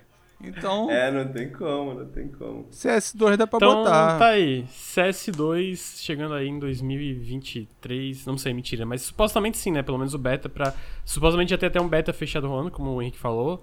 E parece que vai ter um beta maior até mês que vem, de acordo com rumores. Tinha né? aquele, né, o, o, o Tyler McVicker, que ele acerta um a cada 10. Antigamente ele acertava mais, só que ele, ele meio que se queimou internamente, porque é, ele vazou coisa que não podia, não devia né, da Valve. Ele tinha contatos lá. Ele acertou algumas coisas, né? No, recentemente do o DLC de, de qual foi o jogo? Eu esqueci. Ele, ele, também falou muita merda porque ele, que ele, ele resolveu parar de ser é, Valve News Network, quis falar de tudo, recebeu informação totalmente inventada e aí passou a falar merda. Mas tem um vídeo interessante que é um criador de conteúdo CS. É, eu não sei se ele é problemático, porque eu não, não sei a detalhes, mas aquele Two Clicks Philip, tá ligado? Não, ele não é pro, ele é bem de boa, ele é bem Ele é de boa, né? Ele tem um vídeo que ele explica por que que a Source é, é um problema e uma limitação enorme no Battle Royale e como a Valve lidou com essa limitação fazendo o Battle Royale do CS. Então, ali você já vê um. Porque assim, quando o Gabe Newell foi. A gente tava falando antes, né? Quando perguntaram pra ele, cadê Source 2 no CS? Ele falou, tá. A gente até pode botar, mas a gente sempre se pergunta o que, que vai melhorar se a gente fizer isso. Tem que ter um motivo, não só ficar mais bonito. E aí você já tem um, né? Mas o outro motivo agora é, é o Valorant, que é um senhor motivo, né? A gente não sabe exatamente o público, mas a galera graúda da indústria, que tem acesso a relatórios que você compra e tal, esse tipo de coisa, você sabe mais ou menos, é, eles sabem mais ou menos quanto que o Valorant está fazendo e certamente se a Valve já se moveu tão rápido é porque o Valorant está fazendo uma grana absurda. Então. É foda porque o CS também tá, né? Tipo, ele bateu o É, recorde. o CS tá tipo, é, o Valorant tá bem, mas, tipo assim. É, O eu- CS tá. O CS. O, o- hoje o CSGO. Tipo, o Valorant tá indo muito bem, mas hoje o CSGO tá basicamente no seu ápice, tá ligado? É. Tipo, agora, nesse exato momento, tem 1.1 1.1 milhão de pessoas jogando. O ele, Valo- tá ligado? Va- Tipo, Valorant ainda é muito menor que o CS. É, porque eu, eu acho que a parada aqui é que. Ô, deixa eu só dar uma pausa que é bizarro, tá? Tipo assim. Porque eu acho que, assim, quando tu lê a imprensa, ainda mais, tipo, tu vê que é uma imprensa focada em consoles, né? No geral, a imprensa Aham. de videogames é uma imprensa focada em consoles. Então, assim, tu pensar que tem nesse exato momento 1.1 milhão de pessoas jogando CSGO é meio bizarro, Mano, porque é gigantesco, tá É ligado? gigantesco e, E eu acho deve que ter um milhão crescimento- Destiny também, como a gente tava esse- falando antes. E não fala esse Sim. Esse crescimento do CS vem muito do, do cenário de esportes, né? Que, tipo, tá Uhum. tendo bons momentos nos últimos anos, assim. E, né, muita gente tá voltando, muita gente tá começando, etc e tal. O próprio Valorant, eu sinto que ele é bom pra FPS tático de maneira geral, né? Eu sinto que, tipo, muita gente pode ter começado no Valorant e ido pro, pro, pro CS depois. Mas eu acho que quando a gente tá pensando nesse tipo de jogo, é... É, eu acho que a galera da, do, do CS tá pensando daqui a cinco anos, tá ligado? Porque eu acho que essa que é a parada, não é só sobre o jogo, né? Mas é sobre todo esse, todas essas outras camadas da cebola, né? Tipo, porra, o cenário competitivo, a, o mercado de skins, tá ligado? Que é gigante pro CS também. Então eu sinto que é, não é que o CS esteja numa situação preocupante em relação a Valorant, mas eu sinto que eles não querem ficar pra trás, tá ligado? No É, é, eu tipo não assim, quis dizer que tá mal, mas anos, aquela, É, aquela olhadinha pro vizinho fala aí, é eles tipo assim, estão. hum, é, vamos, vamos, vamos trabalhar, vamos trabalhar, tá não, ligado? não vamos ficar aqui né, em berço esplêndido achando que a gente vai ser o top eterno, né? É bom isso. Né? Você Uhum. forçar ele. Cara, eles podem, podem inovar, pode sair alguma coisa nova, bem maneira, ou mesmo que no inove, né, com a Source 2, vai resolver vários problemas que o jogo tem, né? Porque é, nunca é, é igual tem a fase polêmica do que eu não, né? É, é, não- muito, a maioria das pessoas não concorda muito, tem até os cineastas e tal, mas o George Lucas, né, do Star Wars dizia que um filme nunca acaba, ele só é abandonado. Eu acho que jogo é assim, ele É nu- parecido também. ele nunca. É, pra jogo é verdade, pra filme não, mas assim, pra jogo ele nunca vai Depende do tá- jogo, né? Não, ele nunca vai estar 100% eh, como você queria ou 100% Ah, sim, concentrado, sim, sim. entendeu? Mas é, mas eu acho que Existe isso um é qualquer ponto obra. que você fala, tá bom, né? É, eu acho, mas eu acho que isso é qualquer obra, Sim, tipo, é, entendeu? Tipo, qualquer coisa criativa é meio que isso. Um momento chega, cara, tá bom, tá ligado? É, Tipo, eu- é, tá aqui, tem que sair isso aqui. Porque tu sempre pode mudar alguma coisa, melhorar alguma coisa, mudar completamente, o- sabe? Tipo, sempre dá pra mudar. Então, É. sinto que essa, o, essa o- vibe, né? O CS ainda ter bugs como o que o Henrique tava contando antes da gente entrar em live aí do campeonato, da Smoke e tal, né? Com uma engine de 2003, tem 20 É, anos. Tá ligado? Já, Tá. Quando o CS Global Offense saiu, eu já tinha 10 anos, né? Então. Pois é. Então, assim, é, aí você já tem um motivo pra dizer já deu. E vamos É, e eu, e, e eu sinto que essa que é a parada. Eu, eu sinto que, tipo, eles não estavam parados, sacou? Tipo, eu sinto que eles estão desenvolvendo essa parada 2 há muito tempo. Eu acho que os rumores lá atrás, eles eram verdades. Ah, você a não viu esperava que a Dust saísse. 2, na Source 2, que eles É, fizeram? então. Exatamente. Ficou Eu- eu- eu- bonitão. Pra caralho, pra caralho mesmo.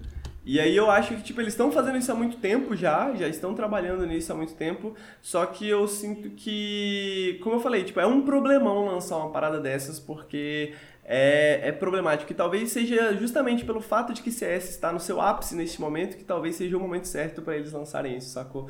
E tipo assim, provavelmente esse é o melhor momento pra eles lançarem, pra eles conseguirem reter uma quantidade de pessoas grande, pra eles não conseguirem tipo alienar os fãs antigos de CS, sabe? Sem se preocupar de tipo lançar uma atualização dessa quando o CS tá em baixa e, e tipo as pessoas só não jogarem, não testarem e não darem informações suficientes pra eles melhorarem a plata É. o, o jogo, tá ligado? Talvez seja mais arriscado atualizar do que fazer algo separado. Ah, com certeza, cara. então, com e certeza. eu acho que a Valve, como a Valve joga a longo prazo, assim, não tem problema se começar esculhambado o CS2. Não, não. E eles falaram Eventualmente eles. Entendeu? Eventualmente É. a coisa se fecha e tal. Igual. Eles falaram exatamente Não. isso, que, que pelo menos os rumores, é, é, a- as fontes falaram isso, né? De que a ideia deles é lançar o mais rápido possível e ir consertando ao longo do tempo, que não é um. Não tem que sair perfeito, não tem que sair pronto, não tem que sair. Porque direitinho, sabe?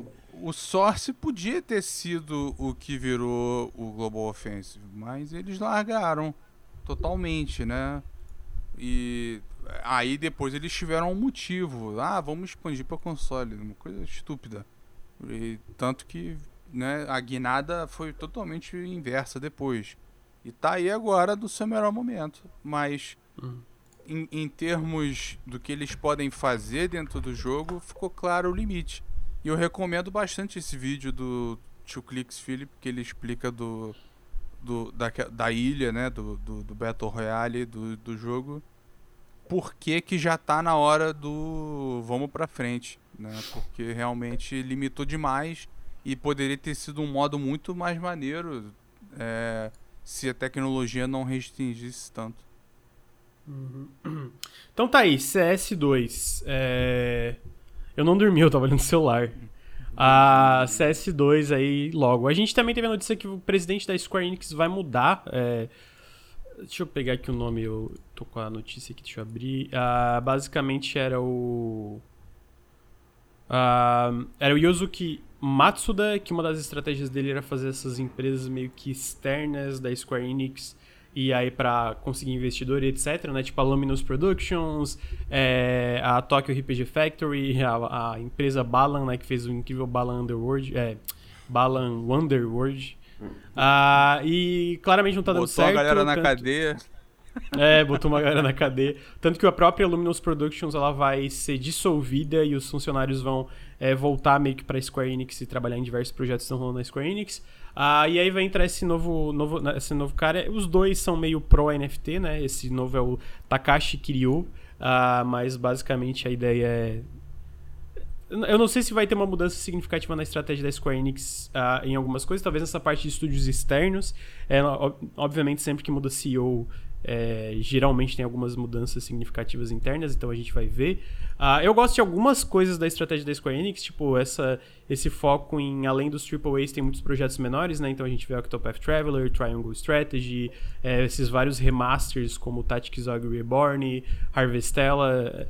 Ao mesmo tempo, eu não gosto da inconsistência no lance de lançar em mais plataformas, em algumas coisas. é, o NFT, né? Obviamente é um grande problema também, que eu acho que eles não deviam focar em NFT, mas não parece que vai mudar. Lur, o que, que você acha, amigo, dessa mudança? É, então, é, o, o anúncio da Luminous foi uma forma. É, como é que eu posso dizer? Foi um, um, um né, com a pantufa você dizer que você tá esmagando e acabando com a Luminous porque o Forspoken, né, foi uma ela, assim, eu não tô querendo distinguir de uma forma tão radical, mas no Japão existe de fato uma preocupação maior com danos à reputação do, da, da empresa. E o Forspoken foi um caso desse, né? Inclusive o, o, Pô, mas eu vou falar uma coisa, tá? Eu não entendi por quê, porque eu tô jogando devagarzinho o Forspoken no PS5. Ele não é um jogo incrível, mas ele não é um. Sabe, tipo, não é um. Meu Deus, um. Cyberpunk no lançamento. Pegando aqui só, tipo. No sentido de quão problemático o Cyberpunk Ah. foi. Ele é um jogo um é 7 uma, 10. é uma boa Ele é um comparação, 7/10. inclusive porque foi um outro caso em que isso foi um fator. A, a Sony tirou o Cyberpunk da, de venda e tal porque a Sony aprovou a venda do jogo e colocou ele lá na loja. E aí foi aquele desastre, né, que a gente conhece. E isso queima a Sony. Então a Sony meio que como vingança falou, você esse jogo vai ficar fora daqui até vocês arrumarem. A gente não vai ficar se queimando, tendo que dar Uhum. reembolso por causa de vocês e tal. Então, é... E assim, o que acontece é que é, quando se torna meme ou vira, vira um bando repetindo a parada, causa o dano de qualquer maneira. Igual foi o caso do Final Fantasy XIII. Ele, ele nunca mereceu a reação que ele Uhum. teve, na minha opinião. Nunca mereceu. Mas, né, as pessoas se tornaram. é, é, tornaram ele aquele meme que virou na época. Ele é, Então é, não, é engraçado, não é engraçado porque. É, é porque é bizarro, tipo, a galera falou da- da- do diálogo do, do personagem com a. com a pulseira, né? E tipo assim, tem uns momentos um pouquinho. Cara, é que sei lá, sabe, tipo, tanta gente vê Marvel e gosta de Marvel, essas coisas, tipo, cara, isso aqui é meio cinema moderno. Tipo assim, só que não é tão ruim quanto uma- alguns diálogos da Marvel. Tipo, ele, ele tem uns momentos exagerados, mas no geral, tipo, pelo que eu tava jogando, a parte inicial é a parte onde tem uma coisa mais irritante. Depois meio que vai ficando de boa, sabe? E aí eu vejo a galera falando, nossa, meu Deus, o jogo é um desastre. Eu fico, cara, não é não. Tipo, não, não é não.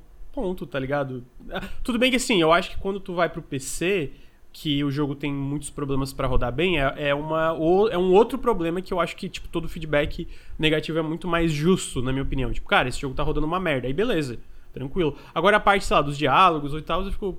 Eh, tipo, por exemplo, eu tô gostando do Atomic Heart, mas eu acho a luva e o personagem do Atomic Heart muito mais irritantes. Tipo assim, mas muito mais irritantes do que a protagonista do Forspoken com, com a, a pulseira dela, tá ligado? Então.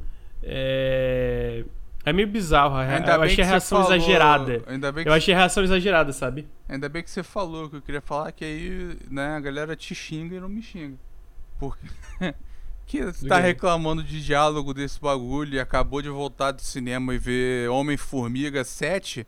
Então, é, porra, né, se você tá pro... diálogo não estraga alguma coisa pra você, né? É, é tipo não- assim, é porque. Eu não sou hater da Marvel, tem coisa legal, mas. eu não sou hater tem- também, mas Não, mas é, é- mas é, é- entendi. É esse tipo de diálogo que existe na Marvel, sabe? Tipo, aquelas piadinhas. É sempre aquele humorzinho inserido, sabe? É. Sempre um negócio. E, e, e, e no, no Forspoken, não, nem acho, assim, pelo que eu joguei, é tão.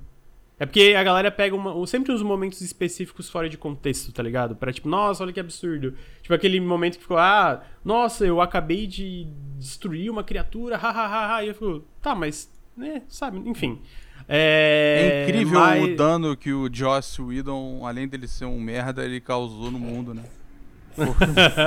Sim. Mas voltando pra parte da Square Enix, o que, que tu acha que vai acontecer com a mudança do presidente, Lur? De uma forma. Tenta ser sucinto, porque eu já tô ficando com fome. Tá com... Sabe como é que eu então, assim, basicamente, o, a ideia da Luminous era ser uma divisão que ia criar jogos que iam mover a indústria, a indústria pra frente. Eu não sei se vocês lembram de uma tech demo, deve ter uns 10 anos, que mostrava meio que uns guetos, assim, num canyon, e aí tinha uma protagonista Sim, sim. feminina mostrando uns poderes mágicos e tal. alguma É, a do, é igualzinha a do. é Não, igualzinha não. Ah, os poderes. ah, ah, os poderes que ela usa são muito parecidos A- com os poderes que existem A Gênese né? foi ali. E a, a Aham. ideia era ser aquilo, entendeu? Ser o, a vanguarda tecnológica da, da indústria. Só que eu imagino. Não colou, não colou. É, eu imagino que ficou focado demais em tecnologia. E a parte criativa do estúdio, ele ficou faltando, entendeu? A experiência nesse gênero, a galera né, mais ligada a fazer jogo assim. E aí, assim, e, a, e mesmo a parte técnica, o jogo saiu pesadíssimo e com vários problemas e tal. Então, eles meio que falaram, foi uma forma sutil de dizer que morreu essa porra. E aí uhum. o que uhum. eles vão fazer é pegar a galera da Luminous e distribuir entre as divisões da é, Square. É, exatamente. Que são, é, são cinco agora, né? Você tem a divisão 1, que é a principal, que é a Aqui você tem o Final Fantasy VII Remake e o Kingdom Hearts 4, né, que são os principais do estúdio, né? É o, é o que tem o Nomura, né? Ele não é o ele não é o chefe da divisão, mas, né, é meio que a estrela ali da divisão. A divisão 2 é tudo tudo Dragon Quest. A divisão 3 era a divisão online, que mas aí foi misturando também, eles fizeram a ajudar a publicar aquele Dragon Quest Builders, que o Henrique falou que é bom pra caralho. Eu quero jogar ele é ainda. Uhum. E, e agora eles estão. Ele, como a 1 tá ocupada com 7 remake e vai ficar por sei lá quanto tempo, o Henrique que faça a previsão aí, quando é que vai acabar o 7 remake. A 2 é Dragon Quest e aí ficou para 3, né? Vocês fizeram, depois que eles fizeram aquele milagre com o 14, então tá aí, tá na mão de vocês. E aí é uma uhum. responsabilidade enorme você ter que fazer isso e tal. Então aí a Luminous era algo alheio a isso tudo. Ela ia. Era. É, lembra quando a EA tinha aquela ideia de, de pegar a Frostbite e botar ela em Sim. tudo e aí a gente vai ter a nossa tecnologia, não vai precisar de ninguém, vai servir para tudo. A gente vai ter o melhor em tudo de visual, o cara, e, obviamente, né, deu merda. Porque uhum. a BioWare pegou a engine e logo no começo falou, cara, essa engine não suporta é inventário. Entendeu? Porque era feito pro Battlefield, o Battlefield não tem inventário. É, uhum. porra, o trabalho que deu para você botar um inventário no bagulho em vez de usar uma engine que já tá pronta para isso tudo e muito mais, né? Então, a, a Square Enix, de certa forma, vai manter a estratégia, você falou do NFT e tudo mais. Eles também é, eles separam né, os jogos HD ainda, eu não sei se eles ainda chamam assim, né? Mas relatórios é bem assim. E a parada deles é que não, assim, você estava citando o jogo, né? Teve muita coisa interessante que eu queria jogar, mas é 300 reais. Tipo Triangle Strategy, Octopath Traveler, parada assim, mas ao mesmo tempo você teve lançamentos, tipo o Forspoken, você teve aquele Cara, tu falou o nome, como é que é? é Harvestella? Harvestella. Eu, isso, é. Esse eu acho que também foi um. um, um é, bombou, não foi muito bem. E aí teve o. O Valkyrie também não foi tão bem, não, flopou. Não o Origins virou meme, só que aí depois você vai ver, o jogo parece mó irado. Não sei se vocês já repararam que. Amigo, sabe qual é o, o jogo top jogo Square Enix aí dos últimos anos? Ah. Eu vou falar a verdade que ninguém tem a coragem de falar. Power Wash Simulator. eu vi pior que eu vi pessoas comentando assim que no, no Twitter que a versão de Final Fantasy VII do Power Wash Simulator é melhor que Final Fantasy VII.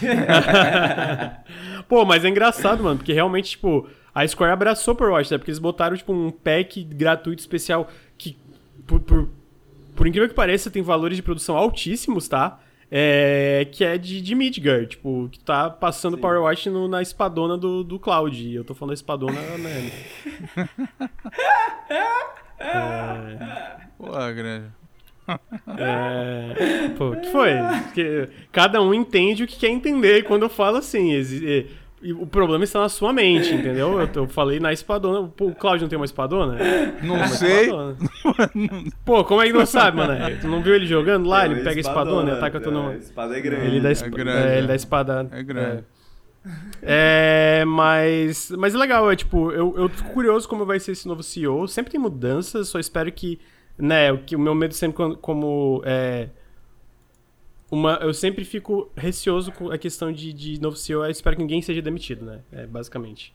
É... Bom, já, já vai, eu acho, que ser demitido nessa é, sendo dissolvida a Luminos. Não sei se todo mundo vai ficar. Talvez fique, porque não era um time é, grande. Pelo, pelo que eles falaram publicamente, é que todo mundo vai ficar na escolha. Tipo, ele, só, ele vai É. ser dissolvido como um time, mas vai a ser. divisão vai ser mundo- absorvida, mas aí não, vai ser absorvido. não é entra em isso, é. detalhes, né? Mas é Uhum. isso.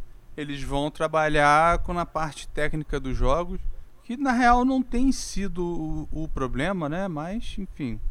É, eles querem aproveitar o que eles ganharam de, experiência e tal. É possível que realmente ajude bastante.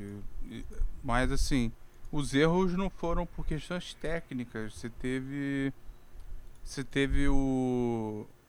Estranhamente também, eu não, não, eu não sou super ligado em nessa, nesse todo o universo Final Fantasy VII. Saiu esse Crisis Core e ele foi tão. é, ele foi jogado naquele meio de dezembro. Meio de dezembro pra- e final de dezembro, pra quem não sabe, é tipo um período. E janeiro, né? É um período meio.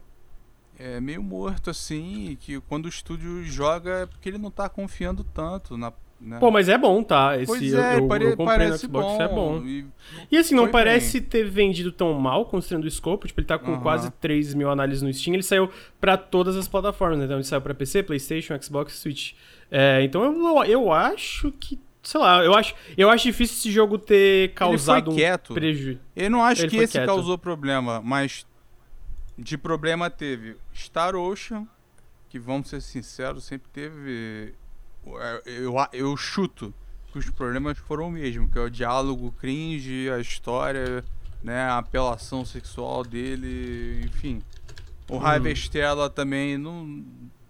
não foi mais ou menos, o Valkyrie foi mal, o Saga não vendeu. Teve aquele Uhum. Geofield Chronicle que parecia maneiro e também foi mal. Uhum. Teve um não sei o que Day Life. Te- Ah, esse aí nem É, sei. o- Various Day Life. é, é. o, remaster de Chrono Cross também, uma porcaria. Como é que você erra isso, tá ligado?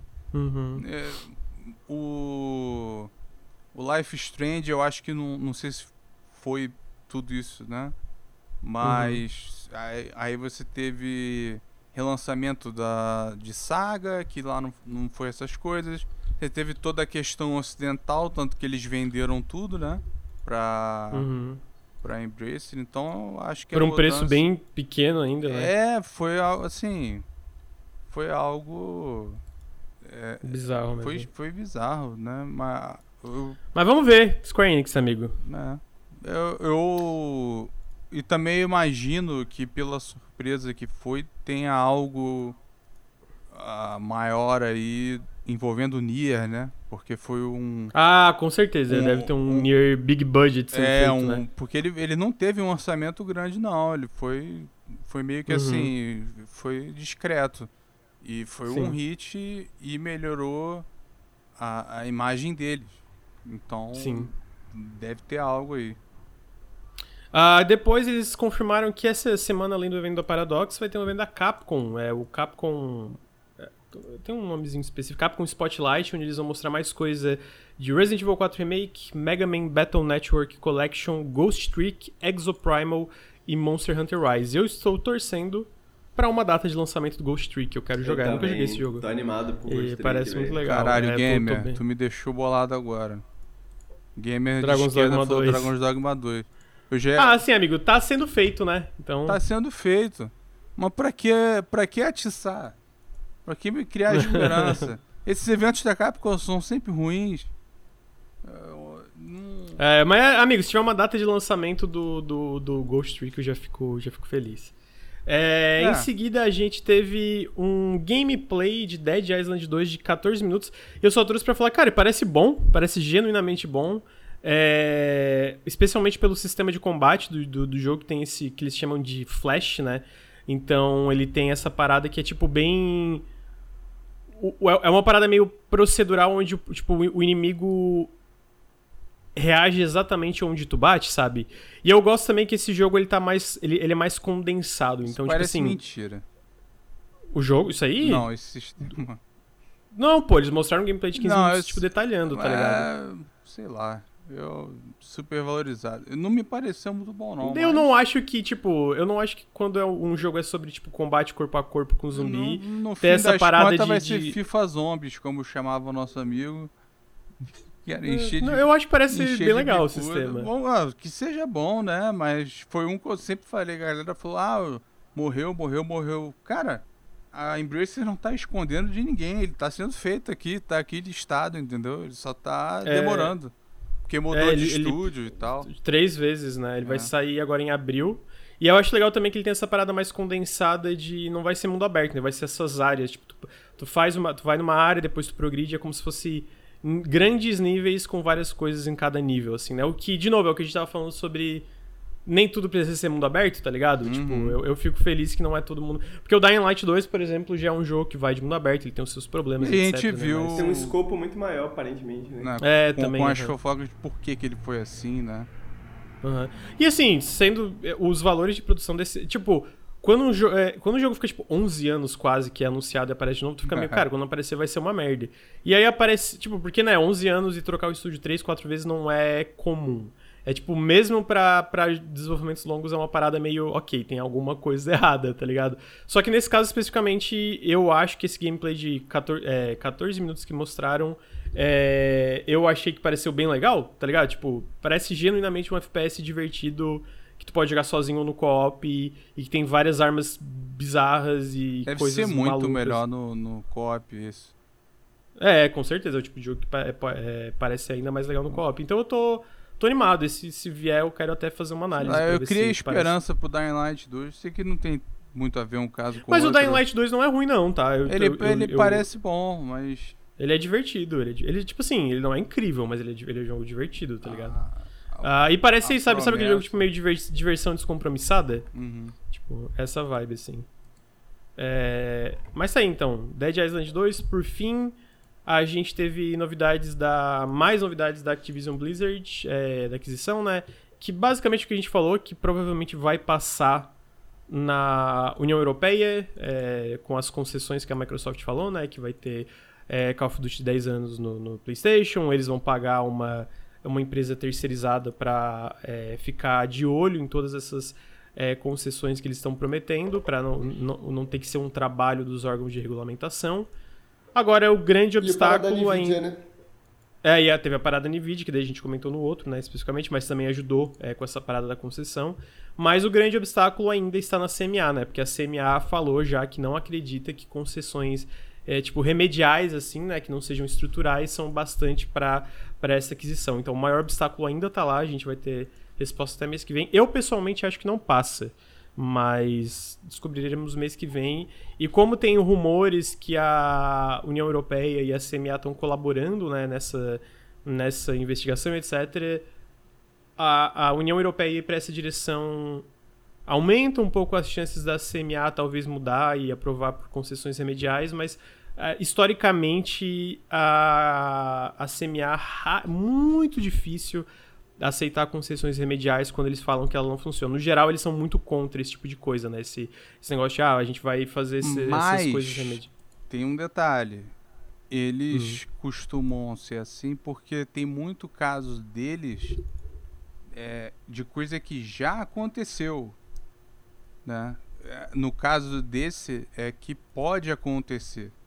Então, a CMA, né, os casos em que eles agiram mais fortemente foi em casos é, meio cartel, abuso de preço, preju é, prejuízo ao consumidor, né, certos abusos, venda casada, é, esse tipo de coisa. Então, é que eles acreditam que isso vai prejudicar o consumidor no Reino Unido, né? É, e aí vai ser, de... vai ser muito difícil você fazer esse argumento, né? Com tudo que a Microsoft está fazendo como eu cantei essa pedra aí tem mais de ano. Ele, a Microsoft vai fazer e vai botar no papel o que tiver que fazer. E aí Não, eu concordo, mas é, a, a, o lance é que, mesmo botando no papel, mesmo contratando uma terceirizada, mesmo fazendo essa parada da, da nuvem, né? Que era uma das preocupações do CMA, eu acho que não é bastante. Eu, eu acho que no CMA não passa. Pode, tipo, mas... Eu acho também, eu sempre te falei que a CMA que era o grande problema, não só por eles serem como são, mas pela data, né? Porque eles deixaram para bem tarde eles resolverem isso, né? E a, a compra tinha o limite de junho ou julho. E... É, basicamente tem vários limites, né? E se passar de junho, tipo, basicamente vai aumentando a, é. a multa que a Microsoft tem que pagar se ela desiste da, da compra, né? É, e olha, assim, uma coisa que eu acho é porque as pessoas né, não, não consideram, eu acho. Assim, se jornalista de videogame tá sabendo o que, que essa galera tá falando, vocês acham que a galera do topo de uma, da, uma das empresas mais valiosas do mundo, trilionária, não sabe exatamente o que, que cada maluco que tá. Cada pessoa, homem, mulher, enfim, que tá envolvido no caso desse CMA acha eles sabem o que, que eles estão comendo no café da manhã. Não, pô, pior que antes da CMA. Antes da CMA sair com o que, que eles iam fazer de fato, que eles saíram falando que precisa de é, concessões estruturais, né? Então a CMA pediu para o Xbox vender basicamente vender ou separar a Call of Duty da Activision Algo Blizzard que nunca aconteceu estúdios. no mundo num tipo de compra então, desse. Mas, mas ele, é o que eles pediram, é. mas antes disso aí ninguém sabia o que estava rolando na CMA. Tipo, ah, eu, a Microsoft sabia. Eles. Tanto que a reação foi imediata, eles já tinham um negócio muito pronto. Entendeu? Aquela uhum. apresentação uhum. com o Brad Smith e tudo. Foi... Ah, não, mas isso ali foi, ali foi em Brussels, né? Ali foi pro, a, aquilo ali não foi pra CMA, foi pra União É pra Europeia. todo mundo. Tanto... Ah, não, total, é pra todo Entendeu? mundo. Mas Ele foi lá pra na, conversar. Eles. É, porque assim, esse tipo de negócio, se você deixar pra conversar só na hora que tá tendo o, o negócio, né, a, a, a, o relatório ou um tribunal, um tipo de coisa, você vai demorar demais para resolver. Você tem que estar tá conversando o tempo inteiro. Então a Microsoft está em contato constante, assim como a CMA está. Uhum. E eu, eu te diria o seguinte: eu acho que se a CMA quiser bloquear isso, e o Brad Smith ele deixou uma mensagem muito forte, né? Assim, a, a esse, ele falou que assim, a CMA vai ter que escolher entre defender a Sony ou, defend, ou proteger o consumidor. Foi o que ele falou, porque né, agora que se assinou com a Nvidia, com botou, ele, puxou do, da, né, do bolso lá da maleta o acordo pronto para a Sony, ele falou: "Ó, oh, não gostou do número? Senta aqui, vamos conversar".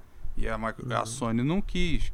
E aí ele, né, 150 milhões no Switch e tal. E ainda tem questões que a Microsoft não usou por motivos óbvios, mas que também se importam, como a questão dos sindicatos, né, da, da Activision Blizzard, dos trabalhadores, as polêmicas, as investigações e tudo mais. É óbvio que a Microsoft não usa porque não quer desvalorizar nem prejudicar a imagem do que eles estão comprando, mas faz parte também. Então, assim, se a CMA não aprovar, tem aquele lance, vai para um a outro, você pode puxar numa corte de recurso, aí depois volta para o CMA. Se não gostar, ou de um lado ou de outro, pode ir para a justiça e parar na Suprema Corte.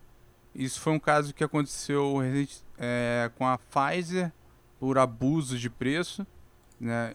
A CMA, se eu não me engano, foi quem disse que era, a Pfizer levou para o recurso, a, a corte do recurso disse que não era abuso, a CMA aí voltou para a CMA, a CMA reiterou que era, parou na justiça e no fim das contas era, foi decidido que era mesmo e ia ter que mudar. A Microsoft vai levar até o fim e além. Eu acho possível até que eles optem é, pela opção na, na, nessa negociação a opção nuclear. Quer falar, então, se você não quer a gente no Reino Unido, Não, é impossível, amigo. Impossível. Olha. É impossível, sabe por que é impossível? É impossível porque dentro da. Do, do- Como, da- como da- estratégia de, de não, de não, mas é porque dentro, dentro do contrato da compra da Activision Blizzard estava estipulado que eles tinham que ser aprovados em todos os países, tá ligado? Então, se caso, ah, vamos sair do Reino Unido, eles têm que refazer o Activision, contrato. sim. Mas... Mas, daí, se refazer o contrato, mano, a compra morre. Eu tenho certeza. Isso não... Essa É, opção de eles saírem do Reino esse é o Unido grande existe, tá problema. ligado? esse é o grande, esse é o grande problema. Eu acho que eles foram otimistas demais no, no período que eles votaram, porque eh, eles botaram né, até junho, julho e o com a CMA botando para tão tarde, tá ali em cima do laço, entendeu? Vai depender da, do que, que a CMA tá falando. Só que assim, É, em abril, se eles fechar, vai que daí também é a data de outros países, como a China também, que já falaram que provavelmente vão aprovar.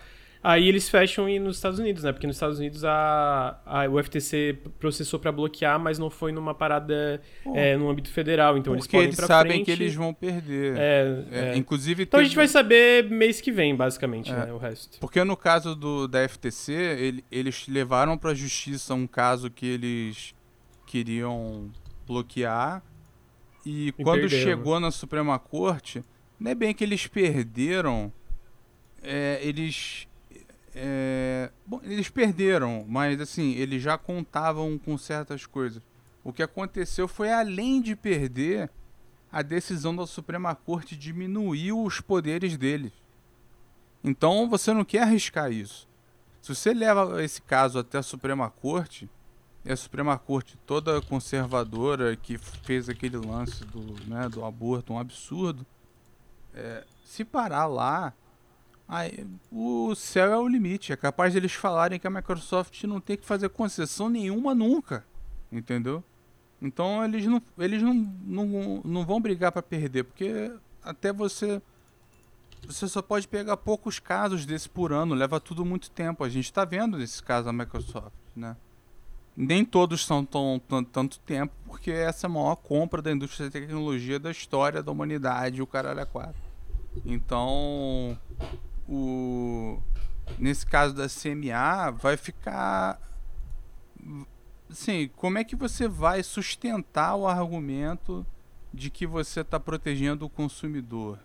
Depois que a Europa aprova com as concessões assinadas e tudo legalmente é, né, que você pode enforce, né, que você pode aplicar e exigir tudo. Enfim, eu eu acho que de uma forma ou de outra a Microsoft vai vai botar isso goela abaixo, nem que seja com trator. Eu sempre, sempre achei isso. Mas Veremos, vamos amigo. ver. Teve gente comentando que, ah, se não passar, eles vão vender o Xbox. Cara, que, que Não, boato é idiota. fanfic. que coisa. E, e foi, Fanfic- e, É, fan- é fanfic, é fanfic. e foi um cara que não, não é assim, né? O Andy Robson, ele costuma ser Uhum. razoável e tal. tal. Cara, que coisa idiota. Por que, que eles fariam isso? É, É... né? Enfim. Uhum. Então tá aí, até mês que vem a gente tem essa resposta. ah, e acho que é isso. A gente chegou ao final do, do, do Café com Videogames. Vazaram já os jogos, curiosamente vazaram os jogos da Paradox. E tinha gente falando, pô, não Ah, vai é? ter, mas vai ter Cities Skyline 2. É, vão anunciar Cities Ah. Skyline 2. E o novo jogo da Hairbrained Schemes é um jogo chamado The Lamplighters League. Que basicamente tu controla um. é, um grupo de individuais con- conhecidos como Lamplighters League que vocês estão é, basicamente lutando contra um culto para chamado Benedict Court que eles para não para eles não dominarem o mundo. Se passa nos anos em 1930, tem uma vibe meio Indiana Jones, é tático, tem elementos de RPG e curiosamente é só para PC e Xbox. Isso me lembra Hairbrained. Call of Cthulhu, na real. É, é pra PC e Xbox, pelo que eu entendi, já vai sair no Game Pass. O jogo tá bem legal, tô bem curioso pra ver. Eu vou estar ao vivo, eu acho, acompanhando esse evento da, da Paradox. E aí eles também vão anunciar um jogo chamado Life by You, que parece que é esse do, do produtor do The Sims 2 e 3, também trabalhou no Second Ah, Life. é. E parece que vai ser meio The Sims-like, no caso, né? É, obviamente, né? Então tá aí, a fofoquinha do final, dessa vez eu que trouxe, não Luir. Luir, muito obrigado pela presença, amigo. Muito Sempre obrigado ótimo pelo ter você convite aqui. aí. Bom- Sempre bom estar de volta. Um abraço aí pro público. E o, É. o- esse que você viu da Hairbrand tem monstro? Tem, tem monstro. Ah, Tem umas criaturas estranhas. Ele- É. Fala aí. não, eu ia perguntar porque de repente tá ligado a alguma IP, eu não sei. Parece que é nova IP. mas a Parece gente vai nova, descobrir daqui a né? pouquinho, né? É, aham. Ah, o Henrique Antero tá quietinho faz tempo. Muito obrigado, amigo. Tamo junto, amigo. Tamo junto. Bom almoço para o pessoal que tá no chat. Obrigado, pessoal que tá ouvindo a gente no podcast. E a gente se vê. Ah, bom, eu ve- vejo os meus amigos daqui a pouco, né? Mas a, a gente se vê nos próximos podcasts aí, o pessoal que tá assistindo. O Granja gosta Uhum. porque eu faço ele almoçar mais tarde. Arrombado do caralho. E isso, É, e- quando- isso quando- que o quando é um Henrique dia- ficou com fome também, porque se, deix- se Fiquei, deixasse fiquei. eu e o Henrique, o negócio. Caralho, CRPG, JRPG, meu Deus. Pô, mas é. Gente, obrigado. Aquilo ali é pano pra caralho pro manga. Enfim, Sim, não, foi legal a discussão, tô brincando. eu sei. É, obrigado, gente. Obrigado, Luir. Obrigado, Henrique. Obrigado a todo mundo que tá ouvindo ao vivo no feed. Ah, lembrando que vocês podem apoiar o Nautilus em apoia.se barra Nautilus ou picpay.me barra canal Nautilus. Todo o apoio faz muita diferença. Ah, e a gente fica por aqui. Pera aí, o, Café com Videogames. o, o, o Granja. o- Caralho, Luir. Não, é. Tu. O. Caralho, esqueci o nome. Wild Heart e o Wolong, Hum. que estão fudidos no PC, no console, como é que tá? O Olong tá de boa no, no Series X. O Wild Hearts tá meio cagado no, no console também. Ele tá com bastante queda, tem umas coisas bem estranhas. É, foi Tecmo, né? Foda. Mas, tá aí então. É, obrigado, gente. Obrigado a todo mundo aí. Ó, viu uma raidzinha do Matheus Joyboy. Obrigado, querido. É, a gente tá encerrando a live aqui, curiosamente. Ah, então obrigado a todo mundo e o Café com Videogames retorna. Beijo a todos. Tchau, Até tchau. Tchau. Thank you.